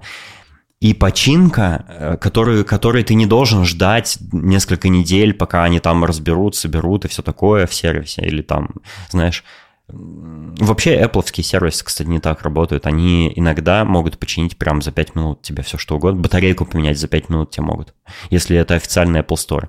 Это вот в, в, в партнерских сервисах все долго делают. Но с Apple Care тебе даже 5 минут не надо будет ждать, потому что ты отдаешь, бэкап переносят и отдают тебе телефон э, абсолютно новый. Другой новый телефон отдают. И это фантастика. И я абсолютно точно подпишусь на Apple Care теперь. Вот. А, И еще на презентации были какие-то еще обновления, но такое наиболее значительное это часы. Они обновили обычные часы и ультрамодель, э, процессоры там какие-то новые, там что-то все, все лучше стало, экран ярче.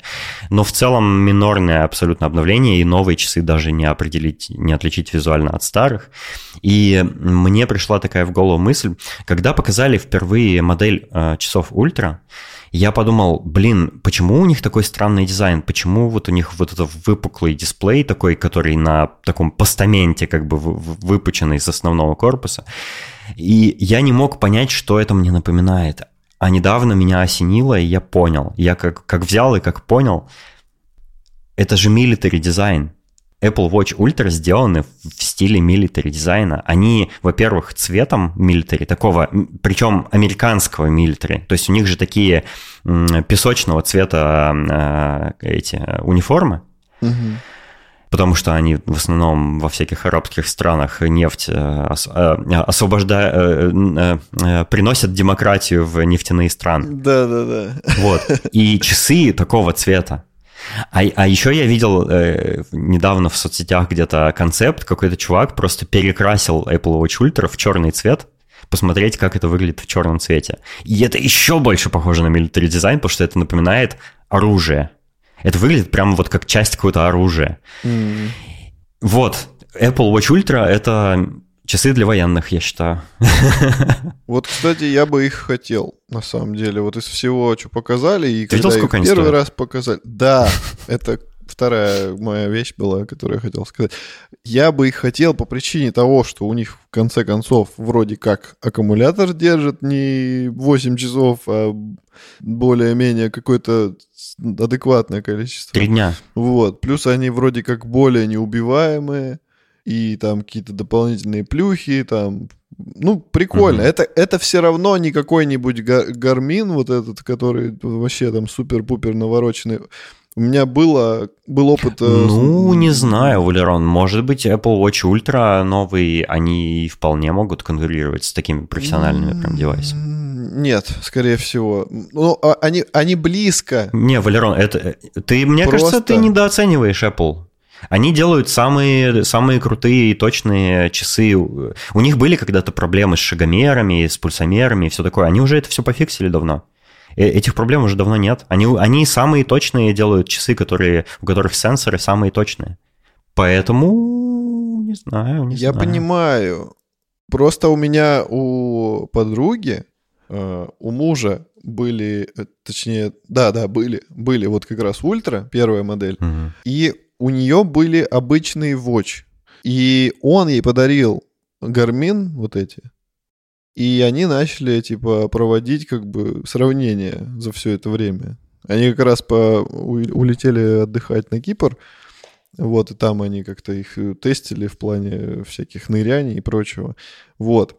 И по факту, ну, а я, я не, и тут не, не хочу подчеркнуть там про какую-то точность, но по experience'у они сказали, что Garmin намного круче, чем Apple Watch Ultra. Хоть они его там в экосистеме Apple, и это вроде как удобно. Ну, может быть, потому что, может быть, профессиональные вот гарминовские девайсы или там какие-нибудь еще том-томовские навигаторы, может быть, они в каких-то планах лучше, потому что они заточены под очень конкретные цели, да, и да. поэтому там больше функционала какого-нибудь. Конечно, они же, они же, насколько я знаю, старше намного по ну, по возрасту. И тогда... Ну, это ни, ни о чем не говорит. Э, вот э, смотри, э, старейшая компания Microsoft попыталась сделать свой смартфон, и где Windows фоны сейчас? Ничего им не помогло. Тут, тут видишь возраст компании и, и даже их другие аспекты, вроде как экспертизы или бюджетов, иногда не способны помочь. Ну, короче, вот если так эм... вот рас из всего, что показали, я бы, конечно, хотел попробовать вот эти ультра э, часы. Они прикольные. Я тоже. Я, я вчера ехал в метро, возвращался э, из бара, и напротив меня в метро сидел чувак с Apple Watch Ultra, и я такой смотрел, смотрел на них. Слушай, а ты еще... А ты видел их когда-нибудь живем? Ты же да. в курсе, что они очень гигантские? Да, да, да, они очень гигантские, и, и это прикольно. Это, это капец, они какие здоровенные. А мне, меня, мне... Короче, э, вот что я для себя решил, когда я впервые анонсировали Apple Watch Ultra. Мне э, не надо такое, потому что, ну, я там профессионально хайкингом, трекингом всяким не занимаюсь, по Альпам я не карабкаюсь, э, вертолетами меня спасать не надо. Э, и, они слишком большие для меня. А еще, э, ну, мне просто не нравится дизайн. Мне нравится дизайн вот обычных э, Apple Watch 9. Мне очень нравятся э, часы в стальном корпусе именно, в глянцевом стальном корпусе. У меня сейчас такие. И если я... Я не буду обновляться на Apple Watch 9. Не вижу ни одной причины, зачем это делать. У меня четвертая модель, кстати говоря. Вот когда я перешел с первых на четвертые, я не пожалел. Это был апгрейд вообще очень крутой, потому что первые такие тормозные были, просто невозможно было ими пользоваться, они такие медленные. Ну да, они сами признавали, что это было типа так себе. А вот четвертые до сих пор супер быстро работают, и до сих пор я не знаю, зачем мне обновляться. Я бы, конечно... У меня та же петрушка. Я бы, конечно, не отказался, если бы кто-нибудь мне подарил бы девятые часы в стальном черном корпусе, пожалуйста.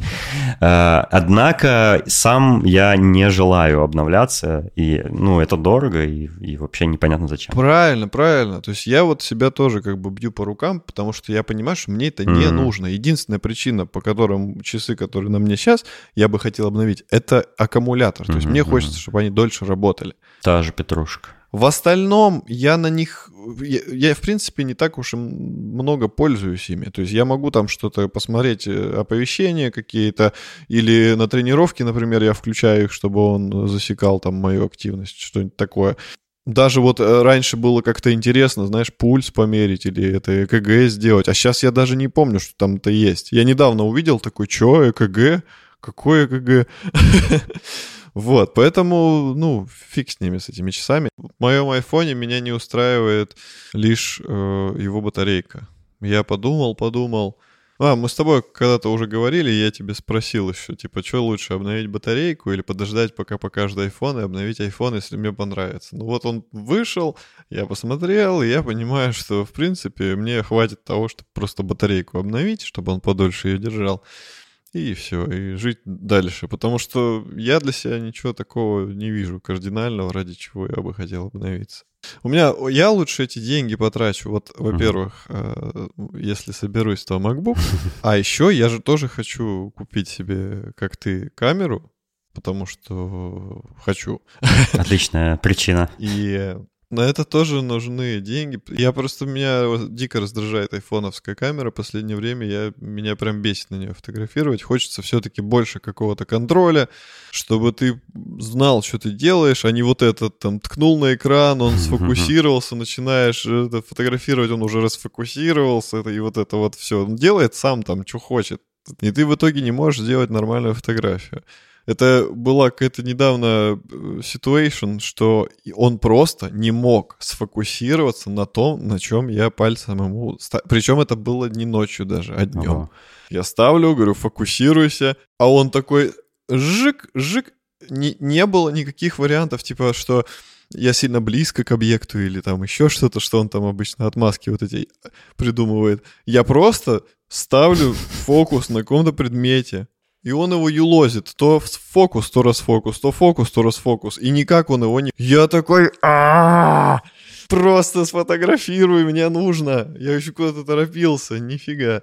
А все-таки фотоаппарат — это твои руки, твои мысли, твои действия. Ты сам решаешь.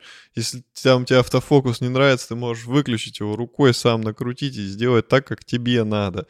Ну, мы все это уже мусолили в профото выпуске вот это. Поэтому iPhone нахуй идет.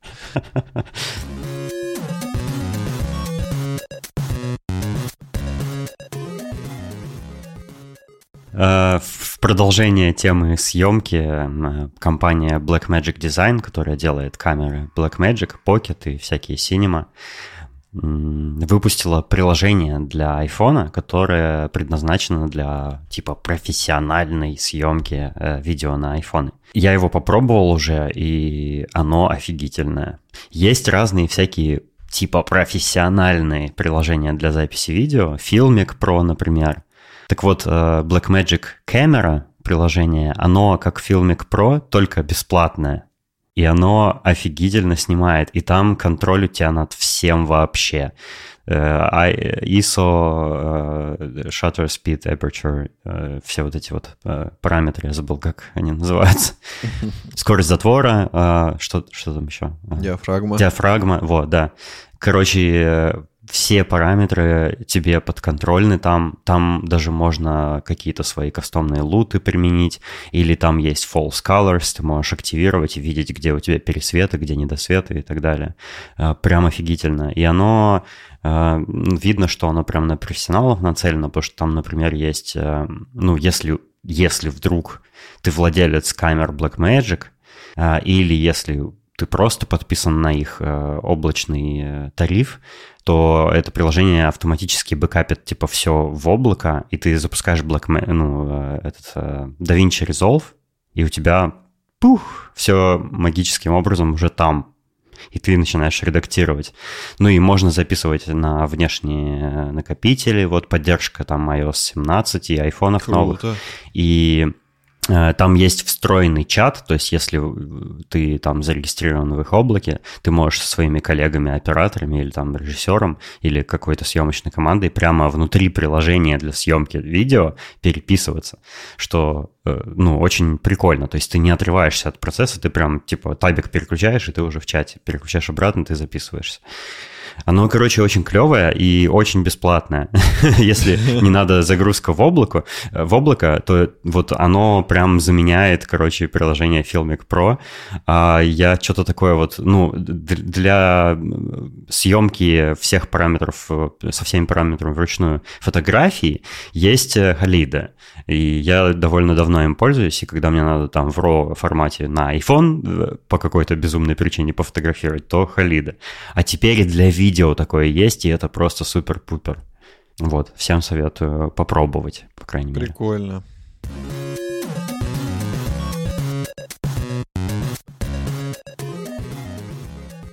Starfield. Starfield — это круто, денежка. Starfield — это во! Всем рекомендуем. Да, да. Я на самом деле э, вот э, небольшой был фанат э, космоса. То есть, э, ну, типа, космос это круто, но вот и про космос меня никогда не привлекали. Я помню, я начинал там Mass Effect несколько раз пробовал, э, что-то еще. Там даже, по-моему, Звездные войны, вот, э, которые выходили, этот Джейди Survivor или как он там. Я играю и понимаю, что, ну, что-то как-то такое. Вот. А тут произошел парадокс. То есть я как бы... Во-первых, я думал, что это будет Fallout. Ну, так и оказалось. Вот. я думал, типа, сейчас про космос, и мне будет скучно, все такое. Но нет, но нет. Это, это первая игрушка про космос, которая меня серьезно прям заинтересовала. Ну, можно, конечно, еще вспомнить Стражи Галактики. Они были тоже, в принципе, прикольные. Там был прикольный сюжет, однообразный геймплей. Мы с тобой, с тобой проходили. Но там был довольно прикольный сюжет, и тоже был космос. Но здесь это уже совсем другая история. Здесь все-таки РПГ, Здесь все серьезно, большие мальчики.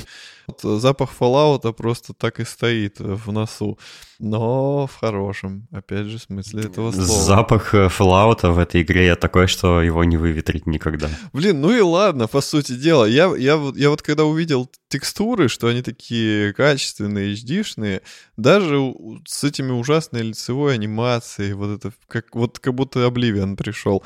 Зато, в принципе, все остальное красиво сделано. Ну, это, это не топ-графика, но здесь а, игрушка другим берет. Она берет именно мирами. Мы обсудим, э, мы обсудим вообще все, включая геймплей, историю, миры и, и все, всякие нюансы. Просто графика это такое, типа, ну, э, то есть я, э, зная, что Starfield делают на Creation Engine, и не ожидал вообще от него совсем прям вообще ничего от графики. Я думал, что, ну, графика будет, ну, э, типа как в Скайриме, короче. Что, в принципе, примерно так и оказалось. То есть она там, да, она чуть-чуть чуть-чуть там более высокого качества текстуры, но как бы она выглядит устаревшей на старте уже. Э, я готов это признать. Но мне плевать, как она выглядит, потому что для меня игры Bethesda всегда были не тем, что, что не, не визуальной конфеткой, а скорее вот геймплейно классные. И есть люди, которым не нравятся бетездовские игры и их странные механики, и всякие их странные приколюхи там, с, как диалоги устроены, или системы скиллов и все такое. Мне вообще в кайф. Я люблю э, системы RPG-шные э, от Bethesda. Мне нравится, как там все работает, мне нравятся всякие головоломки и всякая хрень, которую они делают.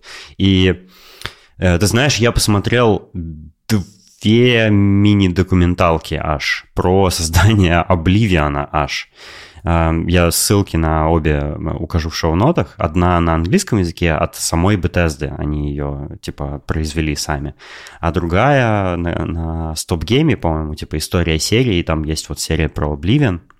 Э, и они интересные, на самом деле. То есть интересно, как, в каком состоянии там Bethesda была в тот момент, и как э, Oblivion помог им э, стать большим игроком на рынке геймдева. Вот, и для меня бетезовские игры — это такие уютные, маленькие, иногда не маленькие, уютные мирки, э, очень особенные, очень не для всех, но в них можно очень надолго пропасть, потому что Почему-то в них я, когда играю за своего персонажа, мне, у меня получается с ним воедино слиться, и то есть я, я прямо вживаюсь в роль, и мне, я начинаю мыслить так, как бы мыслил мой персонаж. То есть я прям примеряю его роль на себе. То есть я, я создаю там какого-то фантастического несуществующего человека или существо, э, придумываю ему какую-то легенду, выбираю ему там какие-то там, в случае там Oblivion, Skyrim, созвездие, да, или в случае Starfield, как это там называется?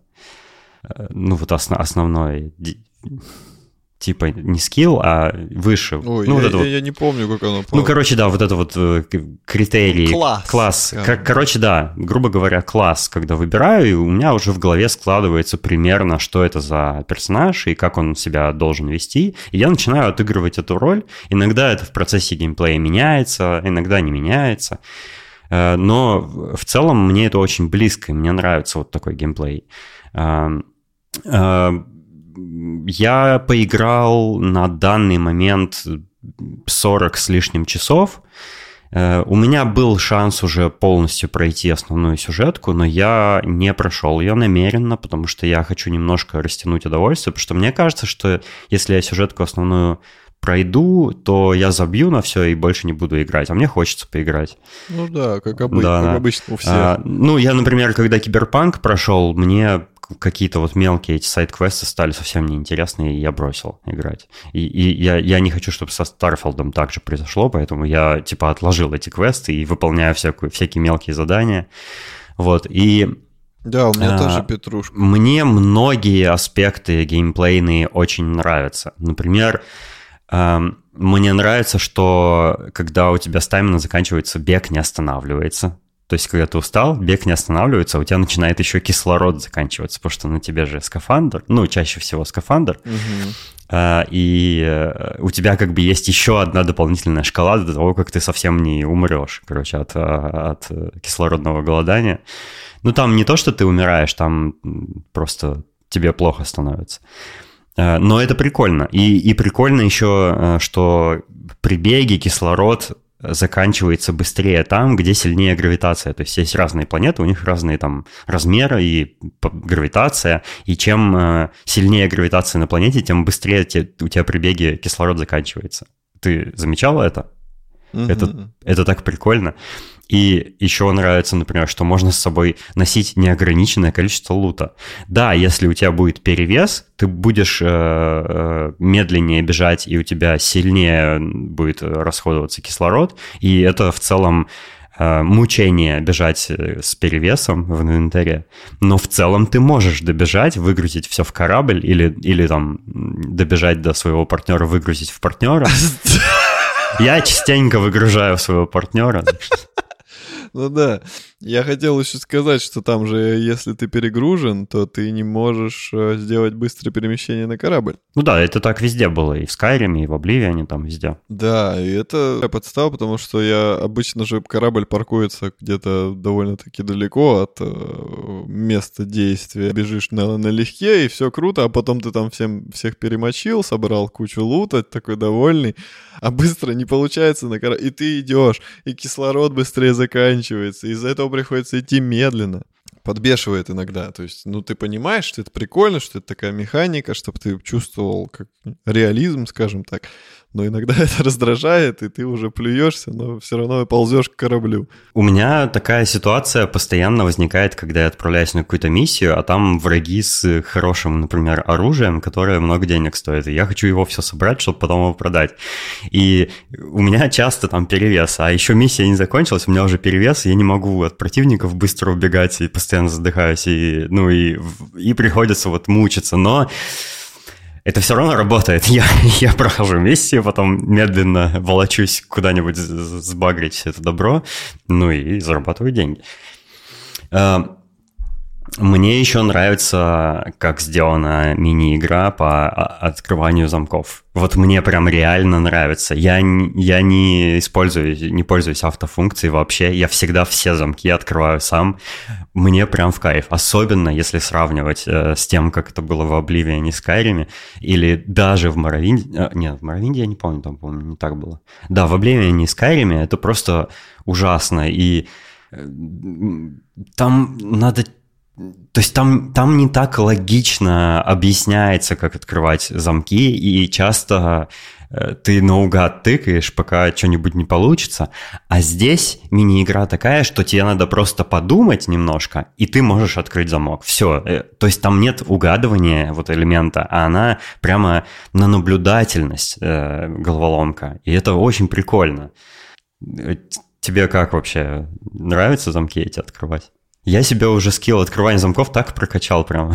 Да, слушай, я на самом деле тоже ни разу не пользовался кнопкой автомат автоматической вот этой. В принципе, там все довольно просто. У меня все открывается с первого раза. Единственный раз я помню, крутил-крутил, применил э, какую-то схему, дошел там пос- до последнего колечка этого, по-моему, uh-huh, и оказалось, uh-huh. что я потратил, типа, не то колечко, на, типа, все отмотать uh-huh. и уже по-правильному сделать. Но как бы у тебя там не, не ломается отмычка, ничего не происходит, то есть ты просто обратно... Ну, они, они ломаются, когда ты отмену делаешь. А, да? Отмена — это и есть поломка отмычки, да. А я что-то даже не придавал этому значения. Ну вот, чем, чем больше ты отмен сделаешь, тем больше у тебя типа сломается. А, ну, у меня отмычек. дофига отмычек. А у меня, у меня наоборот их всегда мало, потому что я их всегда использую, и иногда я, разумеется, их ломаю, потому что я возвращаюсь, я, потому что я понимаю, что, ой, я перепутал не то колечко, использовал мне на другое. Ну, э, короче, это прикольная мини-игра, мне прям очень понравилось. Давай э, коротко э, опишем свои ощущения от сюжета. Я, насколько это насколько я понимаю, ты не особо сильно продвинулся в главном квесте, да? Или, или продвинулся, я не знаю. Я, на самом деле, последнее, что я сделал из главного квеста, это я нашел Нигера, этого Баррета, и притащил его в этот... В, господи, как это? Созвездие оно называется, или как? Угу. А, ну то есть ты прямо в самом начале? Я был уже, типа, на Килле, в ковбойском этом городе, я был уже на Неоне по сюжету, там тоже что-то было сделать. А, а, я понял, понял. Там Не, же ну, несколько веток, Да-да-да, но я думаю, ты примерно еще в, в начале. Ну да, да, потому что знаешь почему? Начинаю делать какой-то main quest, и по дороге у меня там какой-нибудь корабль что-нибудь поручает, или я на улице кого-то встретил, я на все это отвлекаюсь и делаю, М, и что-то подворачивается стороннее, я это делаю. Если я это отложу, то я, скорее всего, либо забуду, либо мне будет лень, вот как, как ты уже и Мгм. сказал. А основной сюжет, ну блин, его так и так ты в любом случае пройдешь. Ну, типа, если это настолько большая игра, там, с тысячами планет, и типа, ну, надо растягивать удовольствие, искать максимально вот все, что там помимо основной сюжетки есть, тем более, тем более, я не знаю, ну, пока что мне не очень интересно. Вот это галиматья с этими артефактами, там, то есть, ну, типа, как-то Тебе не кажется, что как-то банально? Так есть, да, действительно, сюжет довольно банальный, мне он в целом не очень нравится, однако я еще до того, как начал играть, э, в день премьеры, скажем, э, я слышал где-то советы от тех, кто типа уже поиграл или уже даже прошел, что сюжетку основную нужно пройти примерно до середины хотя бы, а потом уже можно забросить и, и сайт-квестами заниматься, потому что где-то на середине сюжетки у тебя открываются новые игровые механики, которые мы не хотим спойлерить э, нашим слушателям. Да и тебе я тоже не хочу их спойлерить. Но там прямо есть, э, ну, прямо... У тебя будет прям новая отдельная секция в, в меню твоего персонажа, которой сейчас нет вообще. И там будет кое-что. Этого кое-чего будет там много. А это чер- через, ну, докуда мне надо, как мне понять, до, до какого момента мне надо проходить? А ты, пой, а, ты, пой- а ты не пропустишь этот момент. Когда, когда, ты, когда ты дойдешь до туда, ты поймешь, что а, вот оно что. Ну, Э, Ну и это, это прикольно. То есть э, играть уже с э, этими новыми механиками, это сильно по-другому уже, прям сильно. Потому что они, ну, они тебе добавляют уникальные функции, короче. это там можно чпокаться? Круче, круче. Вот, и, и я, я дошел до, до середины, потом по инерции просто начал проходить дальше основной квест, и потом там началось всякое очень эпичное, и я такой, так-так-так, погодите, у меня такое ощущение, что если я еще и дальше пройду, то, походу, я основной сюжет завершу. И Я остановился сейчас и переключился на сайт-квесты, которых у меня накопилось. Там сайт-квесты иногда появляются у тебя сами ни с того ни с сего, потому что ты случайно проходил мимо кого-то, услышал кусок разговора, и у тебя появилась запись, типа, поговорите с тем-то персонажем. И вот я сейчас выполняю эти все квесты, там, э, собираю лучше всякое обмундирование, э, усовершенствую корабль там свой, все такое. И там, кстати, по сюжету надо будет сильно-сильно прям прокачать корабль в какой-то момент, потому что иначе ты там кое-куда не доберешься без апгрейда. Э, Вот. У меня была неприятная, но любопытная развилка в какой-то момент. Э, Я был в какой-то битве космической, а там, кроме врагов, кто-то еще был. Какие-то корабли UCC или что-то такое. И я стрелял во врагов и случайно попал в корабль типа вот этого UCC. И они начали на меня, ну, э, злиться. И... А я не заметил этого. То есть у меня там... Я врагов убил и быстро открыл карту и куда-то куда телепортировался. Типа куда... Быстро, ну, короче, свалил. А оказалось, что я когда попал в них, на мою голову назначили штраф 15 или 150 тысяч и что-то такое. Короче, какая-то большая очень сумма. И, значит, я прилетаю, там по своим делам побегал, на какой-то на какой-то планете я был, где нет э, вот этого космического контроля, который сканирует твой багаж. Угу. А потом я полетел туда, где он есть, и они такие, э, типа, заглушите двигатели, мы вас э, должны куда-то транспортировать, все такое. И, короче, когда за твою голову большая награда какая-то, я не знаю, какой там предел, то есть при награде в 500 э, денег меня э, никто не, в космосе не останавливал. А вот 15 тысяч меня уже типа арестовывать приезжают и прилетают. И эм, меня просканировали, сказали, что нужно меня куда-то перенести, и оказалось, что тебя арестовывают, когда ты сильно прям провинился. И это не так, что ты можешь заплатить денег и быть свободным, а Э, так, что тебе дается выбор или-или. И этот выбор влияет на доступность тебе дальше разных веток квестов. Там, э, короче, тебя, э, ну, не то что шантажируют, а как бы тебе дают выбор либо присоединиться к UCC, который ты атаковал, и выполнять за них миссии всякие, которые они тебе поручат, как, ну, как преступнику. Типа ты должен поехать туда, зачистить такой-то там лагерь и все такое либо ты можешь их, э, э, типа, согласиться на их миссию, но на самом деле предать их и вступить в Crimson Fleet. И, типа, тогда твоими врагами UCC будет, а Crimson Fleet будет твоими сторонниками. Но тогда тебе закрывается UCC-шная ветка миссий.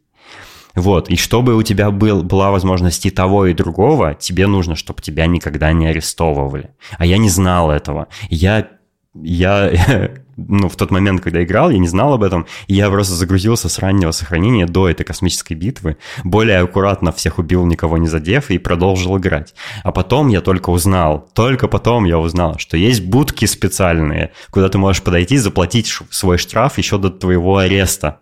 И тогда с тебя снимаются все обвинения. Вот. Имейте в виду, они в крупных городах есть такие, типа, инфостенды с дисплеями, ты к ним подходишь и Э, ну, это прикольно. Я не ожидал, ну, что это так, и, и как бы никто тебе, насколько я помню, не объясняет, как это работает, то есть, что есть такая возможность. Ну, вот, выяснилось. Мне очень еще нравится, что нет никакого даже намека на мультиплеер. Для меня это огромный плюс. Я не люблю мультиплеерные игры в целом, и здесь нет вот этих каких-то гост-игроков, которые рядом с тобой бегают, типа в онлайне, с которыми ты не можешь взаимодействовать. Знаешь, как в Diablo или в Death Stranding, где ты видишь только призраки какие-то деятельности других игроков. И нет, соответственно, никаких сезон-пассов, никаких микротранзакций, никаких магазинов, в жопу это все, я это все терпеть не могу, меня это все бесит, и игра полностью абсолютно синглплеерная, без какой-либо фигни, что круто. Э, однако, ну, есть, есть всякие э, не очень прикольные моменты. Я э, часто слышал в... А, кстати, кстати, вот, например, один из отстойных моментов. Мне ужасно не нравилось, что... Не нравится до сих пор, если честно, что в игре нет мини-карты. У тебя есть компас только. И есть карта, которая... Ну, это сложная картой назвать. Это просто точки в пространстве, в пустом, в, по которым вообще невозможно никак ориентироваться. Особенно, если тебе надо, например, э, в Атлантик-Сити, в Нью-Атлантик, или как он там называется? Нью-Атлантис. Э, мне в нем вообще крайне сложно ориентироваться. Я не понимаю, где что, и я, ну, мне непонятно, как найти какой-то определенный магазин, если мне надо там подороже оружие, например, продать, или или подешевле там купить э, аптечки или что-нибудь такое. Я просто не могу понять, как найти, потому что мини-карты нет. И, и никакой карты, где были бы указаны, например, дороги, тоже нет, и, и заведения. У тебя есть какие-то ключевые точки, типа квесты отмечены на карте, и все. И это очень тупо. А, и я прям очень бесился, и в какой-то момент я привык, что карты нет. Я слышал в других подкастах, что люди на это жалуются и все такое. И я, ну, э, такой э, играю и думаю, ну, э, не безосновательные жалобы, то есть я теперь понимаю их, то есть мне тоже это не нравится. А потом я как взял и как понял, как это работает, там есть э, сканер и сканер тебе прокладывает маршруты. Ты пользовался маршрутами в сканере? Это прямо прикольно работает. Он, к сожалению, не может маршруты проложить к магазинам, но он прокладывает маршруты тебе через местность, если у тебя есть точка какая-то на компасе. Да, он там ноги, ноги следы. Ну, там стрелочки такие, идти. да. И это прямо, ну, помогает. Понятно, где тебе надо карабкаться, где в какой переулок зайти. Ну, это сильно прям облегчает. И, в принципе, ну, я не понимаю, почему Bethesda упорно не хочет делать нормальную мини-карту, как в Моровинде было.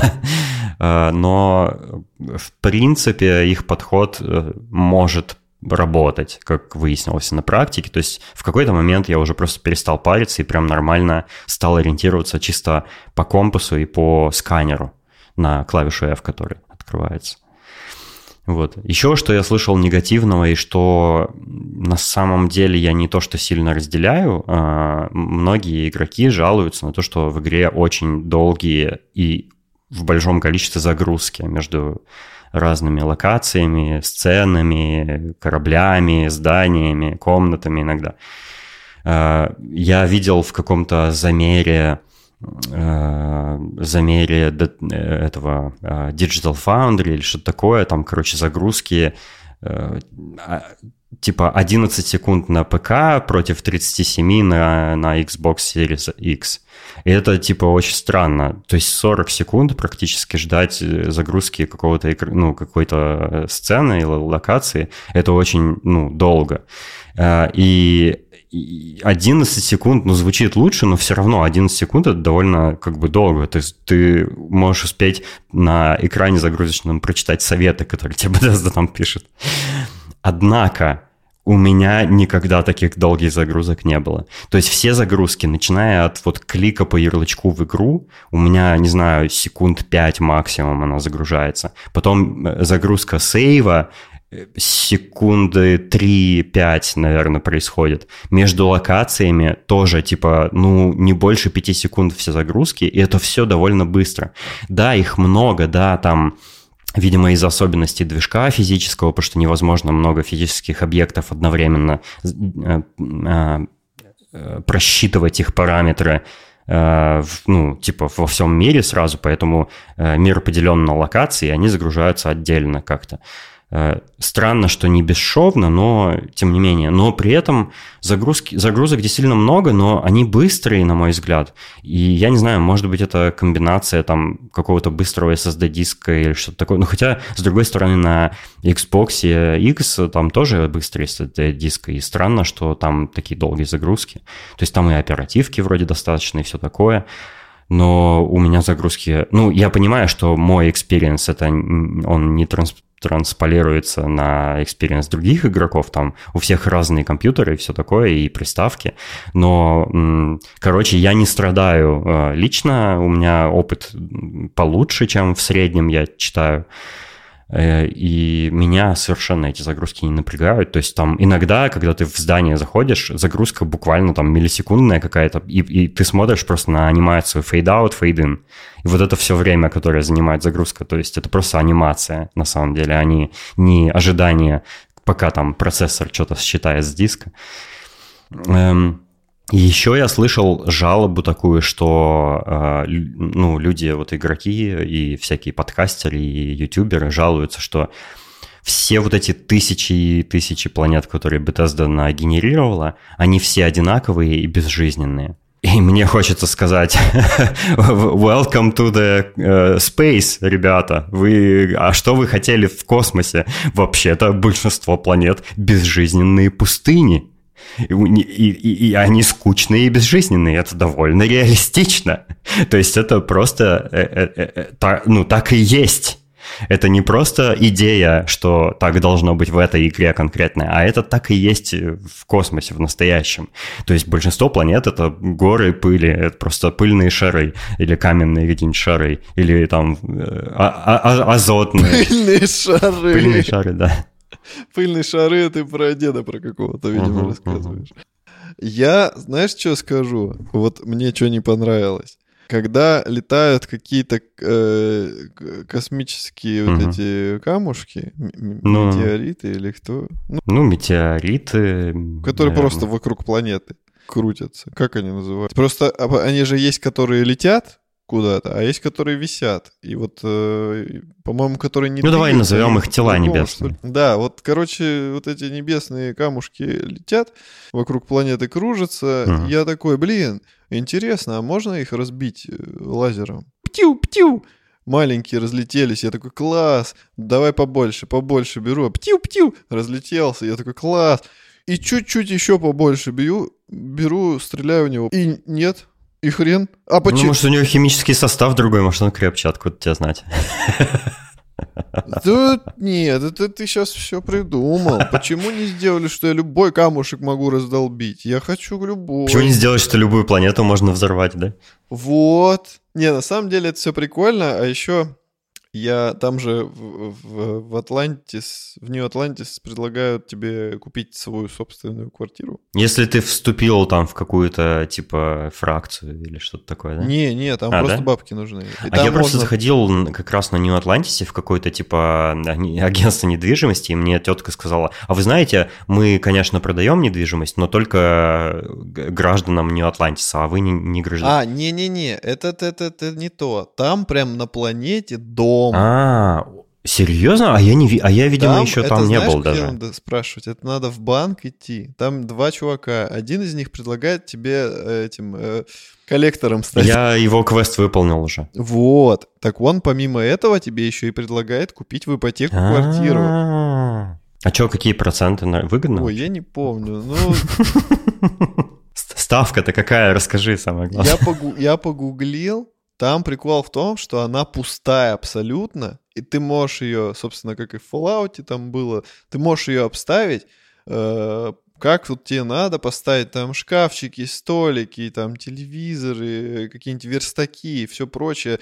И это очень круто на самом деле, потому что корабль, это понятно, да, ты можешь в него свое барахло складывать, но там реально огромный загородный дом, где ты можешь все обставить, как тебе надо, все свои, не знаю, доспехи, скафандры, пистолеты развешать э, красиво по стенам, э, скинуть ненужный мусор, не знаю, скинуть в коробки какие-нибудь ресурсы, которые там тоже тебе не нужны, чтобы не забивать инвентарь. Ты же, по, ну, типа, по идее, ты в любой момент можешь туда прилететь, взять, что тебе надо и улететь. У меня всегда все на корабле хранится, у меня корабль почти бездонный, у него такое количество хранилища, что я его никогда, наверное, не заполню. Ну, тоже вариант. Но тут как-то, не знаю, типа, я всегда любил вот эти кози штучки, типа, уютные, что ты пришел. А что там, э, сколько стоит-то? Ой, сам дом, по-моему, стоит что-то в районе... Ну, на самом деле, не сильно дороже, чем корабль М, какой-нибудь мгм, нормальный. окей. 20 или 220. ну, А, ну норм, у меня столько есть.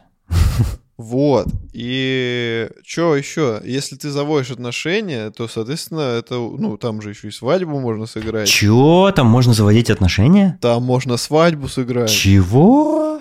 Ты что, не знал? Там несколько, как там так же, как, так же, как в Fallout, ты можешь своего напарника э, в себя влюбить и связать с ним жизнь узами брака. А я и в Fallout это никогда не делал. Прикинь. И развестись даже можешь, и развестись даже можешь, М. прикинь, и там свадебная церемония даже есть. Там можно замутить э, с вот этой девушкой, которая самая первая у тебя в этом созвездии встречает с короткой стрижкой. Хм. Потом там еще девушка одна и, по-моему, еще один мужик. Ну, короче, там, по-моему, шесть всего. И у каждого, типа, свои предпочтения. Там же, чтобы ты им понравился, ты должен делать э, и в, в диалогах выбирать там те реплики, которые на них произведут впечатление положительное. А Я так, я так и делаю всегда, я просто не знал, что там есть вот такая возможность. Ну вот, там по ходу дела, чем больше э, им будет нравиться твое поведение, там в какой-то момент они такие типа, ой, а можно с тобой поговорить? И там будет такой разговор с намеком, типа на флирт. Потом с ними можно уже прям флиртовать, и под- через какое-то время, типа, ты можешь там в любви признаться, и все, и вы уже будете в отношениях. А еще через какое-то время там какие-то еще квесты, которые тоже будут на романтические отношения влиять. И по итогу, если ты все вот это замутишь, то там можно будет предложить, типа, официально зарегистрировать отношения. И в Fallout также было, ну только без свадьбы. Но в Fallout тоже можно было отношения заводить. Ну все, свадьба это мой э, следующий квест. Да, да, то есть я, я сейчас, я, у меня проблема. Во-первых, я посмотрел, с кем можно замутить, и та девушка, которая мне понравилась из всех, я пока еще с ней не знаком. А как можно посмотреть всех? А, ты погуглил просто?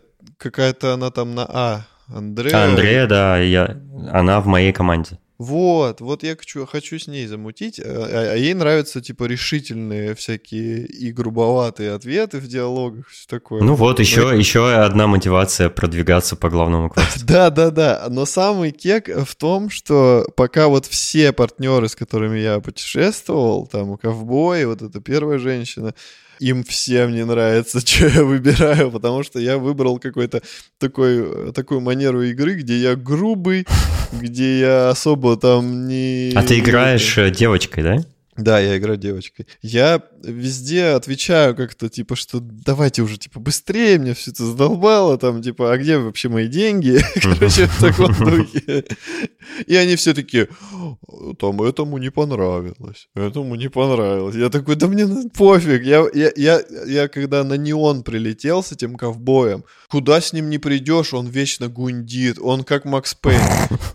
Ему все надо, ему все надо процитировать какую-нибудь, знаешь, такую, как будто он писатель, и ему нужно в, в какой-то депрессивной манере высказать свое мнение. Там, прилетаем на неон, он такой, о, неон, клоака, где теряются души, там, что-нибудь такое. Он скорее похож на Алана он, Вейка. Вот он такой, он постоянно гундит. Я думаю, господи, да, да заткнись, мы можем хоть на одну а планету. А что ты его не выгонишь из команды-то тогда? А нельзя? Нельзя, я пробовал, а типа мне говорят, что я не могу его, от, пока вот какую-то миссию выполнить, мы не выполним, я не а, могу А ты только выполни миссию это уже, ну come on. Так прикол вот в чем. Я научился, как надо делать. Мы прилетаем на планету, я ему сразу говорю, жди здесь. И все, и он стоит у корабля, я ухожу делать Так ты еще можешь выбрать просто другого спутника, чтобы он с тобой бегал. Нет, нельзя. Я пробовал. А, Он говорит, а, типа... я, по, я понял на каком-то моменте. Да, там есть действительно, когда ты от него отвязаться не можешь. И вот надо, он пока меня ты... бесит. Но тебе надо буквально одну миссию выполнить для этого. Вот буквально вот следующую, которая у тебя сейчас, и В все. итоге я вот на неоне его в одном месте бросил, ну не у корабля, правда, а в городе. И я там угу. столько миссий разных на неоне выполнил. Мне просто очень понравилось киберпанк и вот угу. это все. Я очень много миссий там выполнил. И, и еще осталось, угу. но я просто решил что-то, типа, маленько разбавить. Какой корпорации ты присоединился? Вот пока никакой. Я подал резюме в одну, потом я уже устроился работать в фирму по производству наркотиков, и я еще состою в банде у чувака, который эти наркотики продает. А там еще есть какой-то главный мужик. Ты, ты, ты э, тройной агент. Я четверной агент. Я там реально во все эти дела вписался, в какие только можно было. Так вот, сам прикол, я этого чувака бросил в каком-то одном месте. И я что-то бегаю по этому городу, там мне надо туда сходить, сюда сходить. И я периодически через одну дверь прохожу, и там как раз вот эта загрузка получается, про которую ты говорил. Угу. И я э, нажимаю открыть дверь, он подгружает, и у меня просто в лоб всегда его лицо, и он такой, типа, стоит и ждет, когда я его с собой позову. Я каждый раз пугаюсь его рожи за этой дверью. А я прям у двери бросил. Подвинь его оттуда. Но с другой стороны, прикольно. Короче, не он ништяк, на Акиле, на этой, где ковбойский мир, я, я только одну миссию какую-то выполнил, там надо было что-то с банком связанное, типа, я mm-hmm. такой... Ну, ну, когда туда прибываешь, да? Да, да, да, я Куда? такой, банк, mm-hmm. ага, понятно, а потом что-то я такой, так, я хочу полететь куда-то. И все, я уже забыл, что мне туда надо какую-то планету, что там что-то надо сделать. Я, кстати, себе прокачал сильно еще, кроме взламывания замков, скилл убеждения, и я вообще кого угодно могу убедить, в чем угодно. Класс. Вот бы в жизни так. Я немножко вернусь э, к предыдущей э, штуке, про которую я рассказывал безжизненность миров, она, на мой взгляд, добавляет реализма только к космосу в Старфилде. А, Еще, э, что прикольное там есть, э, там есть такая мини-игра, когда ты на какую-нибудь планету высаживаешься, ты можешь изучить ее ресурсы и биом. То есть ты можешь сканером просканировать, э, тебе надо несколько раз просканировать, например, одно и то же животное в разных местах, или там одно и то же растение найти в нескольких местах и просканировать, и тогда ты, ну, типа, изучил планету, можно сказать.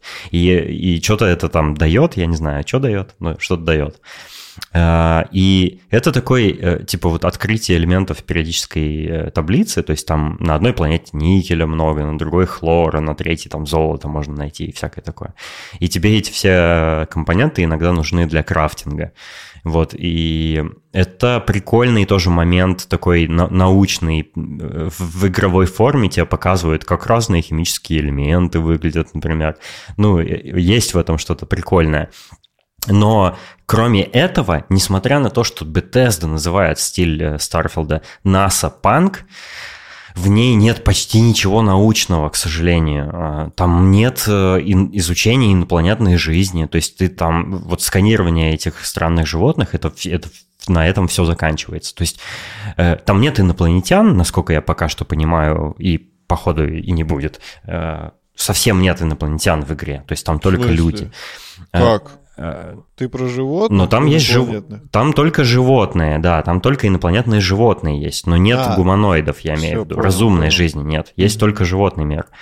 И э, даже если животный мир инопланетный существует, разве это не взрывает мозг? Разве э, все ученые мира не должны на них э, сфокусироваться, изучать их там пристально и все такое? А в, в мире Старфилда как бы всем вообще абсолютно пофиг на всех этих животных и, и вообще все эти планеты. То есть там люди себя ведут, как будто это все, как будто все так и должно быть, как будто все нормально. И, еще что мне не нравится, это почему-то в играх Bethesda очень сильно всегда, ну, не во всех играх, а, например, в Fallout и в Старфилде э, теперь очень сильно почему-то присутствует ковбойская тема. Они как будто вот любят свой, вот этот, двинуты на, свои, на своих ковбоях, на Техасе, на фермах, на своих сраных. И везде есть в Fallout и в Старфилде фермы, э, ковбои в шляпах с чуть ли не с огнестрельным оружием, таким, которое в кобуре. И все, вот, это космос, это как, как оно туда проникло вообще, что происходит, я не понимаю этого прикола, то есть они пытаются э, космических ковбоев нам показать в Старфилде, и это как-то нелепо, на мой взгляд. И там, э, там есть фермы, на которых эти космические животные в качестве рабочих животных выступают. Ну, ну это прям смешно. Мне это бесит, если честно. Мне не нравится Акила из-за этого, но там есть несколько интересных квестов в, в городе. Я советую попроходить дальше.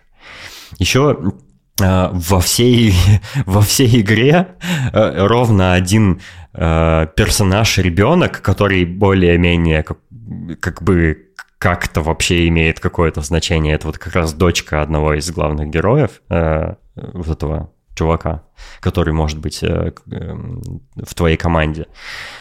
А там есть еще дети, как бы, э, но они настолько редки там, то есть практически можно сказать, что там нет вообще детей в игре. Там есть одна, а, я пока натыкался только на один раз, когда я видел там детей, э, свободно пасущихся, на какой-то, на каком-то космическом корабле, э, и и там это было довольно... Ну, там намеренно их туда поселили для того, чтобы усилить драматический эффект э, сюжет, э, миссии. Но в целом, вот в городах или там где-то еще детей просто нет. Хотя там лю- люди живут обычной, э, обычной, ну, спокойной жизнью. Там они не какие-то суперинженеры, там есть бомжи, там есть наркоманы, там есть просто люди, фермеры какие-то, но у них ни у кого нет детей.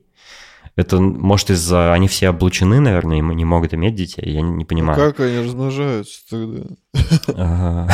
А, и у меня есть э, теория, как Bethesda для своих игр делает NPC. Я думаю, они Э, у них есть вот э, генератор персонажа, когда ты создаешь своего персонажа, и, собственно, вот мне кажется, этим же генератором сгенерированы все NPC, за какими-то редкими исключениями, может быть. Э, и я думаю, что они генерируют там 5000 рандомных NPC, а потом среди них вручную отбирают более-менее нормальных и размножают их рандомно на планетах, и типа вот, вот эти модельки получаются NPC-ами. И они все выглядят... Вот я могу безошибочно угадать, э, это персонаж из игр Bethesda или нет. Вот просто потому, как он выглядит, я могу сказать, это Oblivion, это Skyrim, это Starfield. Они все очень э, одинаковые очень. То есть, да, там можно двигать скулы, длину носа, посадку глаз, все такое, но все, все равно они все одинаково выглядят. Там невозможно создать э, прямо, кон, прямо совсем вот что тебе угодно. Там есть много ограничений, и все получаются такие под копирку слегка, как будто бы. Меня больше всего, знаешь, что рассмешило? У беседки есть большая проблема с глазами именно у NPC-шек. И они очень часто вы, выпученные сильно. И я помню, что я на какой-то планете, по-моему, на, на нее Атлантис... Ну, это может и гравитация разная у них, может глаза реально из орбит лезут. Может, может. Ну, короче, я на какой-то планете... А, это был не он. И я, я просто шел по улице, а мимо меня шли три женщины. Они прям шли рядом, как будто, знаешь, компашка прям идет. Я, uh-huh. я просто на них поворачиваю взгляд, они смотрят на меня, и у них у всех глаза просто выпущены, как будто им в зад палку засунули. И среди них была одна негритянка, другая азиатка и одна, ну, типа, европеоидная uh, внешность. Diversity, diversity. Да, да. Не, но прикол в том, что размер глаз и у азиатки, и у негритянки, и у европейки был огромный. Это было так смешно, как будто они очень чему-то удивлены. Ну, там же есть это Enhance, клиника Enhance. Может, они там все пластических операций да, понаделали точно, точно. по выпучиванию глаз. Неудачная пластика. Эм, мне понравилось, что в сюжете есть небольшой намек, и там есть всякие типа дневники, книги, всякие заметки, записки, аудиозаписи. В общем, через вот подобные материалы там есть рассказ о том, как э, граф э, изобрели.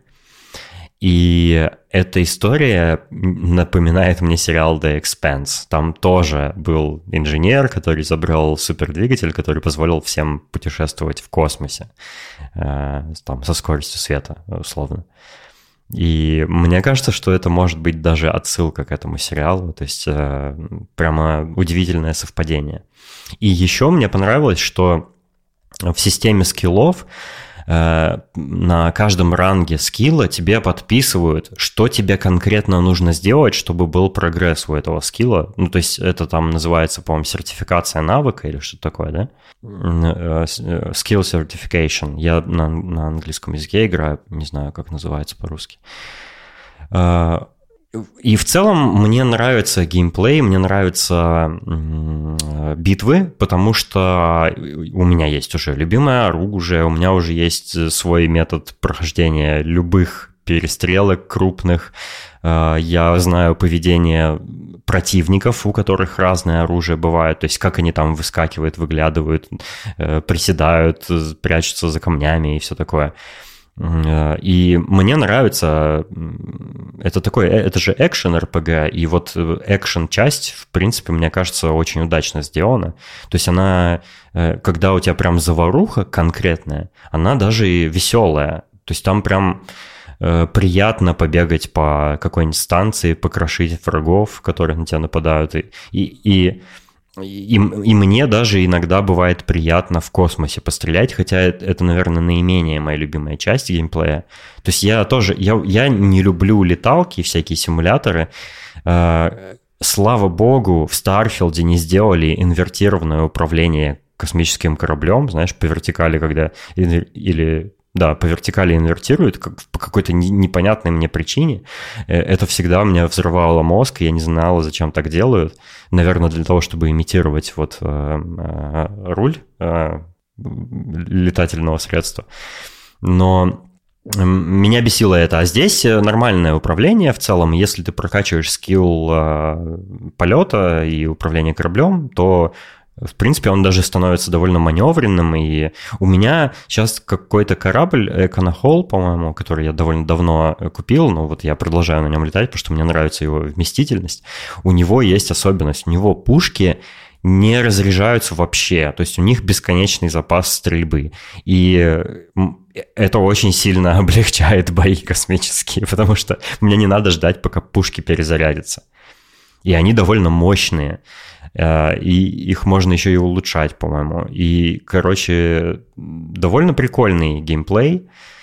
Эм, большинство квестов, э, сайт-квестов, на мой взгляд, довольно скучные. Там надо либо там прийти куда-то разрешить какой-то конфликт между населением и фракцией, или между там мэром города и жителями, или там между какой-то бандой и в общем, между хорошими и плохими, ну и или, или там что-нибудь откуда-нибудь достать и принести. Ну, довольно скучные такие типичные э, э, какие-то как будто нагенерированные квесты, хотя э, понятно, что они не сгенерированы, а там прям озвучка голосовая у всех диалогов есть и все такое, то есть э, над ними прям работали конкретно, но почему-то, наверное, недостаточно работали. Вот, э, ну вот что я могу сказать про Starfield. Ну в целом мне, мне игра нравится, я...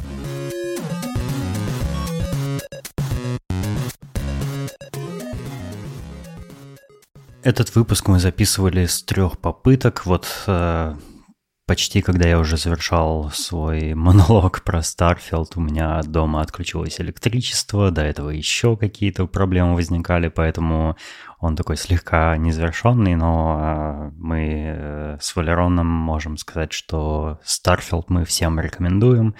Игра получилась классная, а, большая и веселая. Просим прощения у наших дорогих слушателей, потому что перед 213 выпуском не было пре-шоу. Это тоже одна из технических проблем, которая у нас возникла, но мы наверстаем в следующий раз. Я коротко скажу э, немножко про кино. Завершился сезон э, последний сериала Foundation, и он просто офигительный, я очень советую всем посмотреть, потому что там объясняется вообще все, э, там рассказывается вся история э, императора Клеона и его телохранителя андроида Демерзель, в общем, ответы на все вопросы и там очень эпический финал. Э, начался новый сезон сериала The Morning Show, э, который я очень ждал, и мне он тоже очень нравится. Вообще, многие сериалы на стриминге Apple TV Plus э, мне очень нравятся, я большой фанат. Например, новый сезон Invasion тоже очень классный и захватывающий, там прям ух, что происходит. И хорошая новость, что сериал, про который я рассказывал в прошлом выпуске, One Piece по э, мотивам манги и аниме, продлили на второй сезон, поэтому э, ждем. Э, в следующем выпуске я расскажу больше про кино, дам рекомендации, у меня уже есть что порекомендовать, просто уже не в этом. Этот уже и так двухчасовой получился, поэтому в следующий раз. Мы хотим поблагодарить наших э, дорогих слушателей, которые поддерживают нас на Бусти и Патреоне. Это Аида Садыкова, Александр Скурихин, Саша Младинов, Дмитрий Гордеев, Виктор Панькев, Денис Экскиллер, Артур Пайкин, Рустам Ахмеров, Салават Абдулин, Даниил Альшевский, Сережа Рассказов, Саша Зинин и МММ. Спасибо вам большое, и вы тоже присоединяйтесь э, к нашему Бусти и Патреону. Там мы обычно публикуем пре-шоу перед каждым выпуском, э, за исключением этого. Я уже объяснил, почему. Э, в следующий раз пре-шоу будет, не переживайте. А также мы хотели вас всех пригласить в наш чат в Телеграме «Собака Шорум подкаст». Приходите туда рассказать э, какие-нибудь интересные истории э, из вашего прохождения Старфилда, например, или э, довольны ли вы или недовольны презентацией Apple и новыми айфонами. Расскажите, будете ли их брать и почему да или почему нет. Мы всегда рады с вами там пообщаться. До встречи в следующем выпуске. Пока. thank you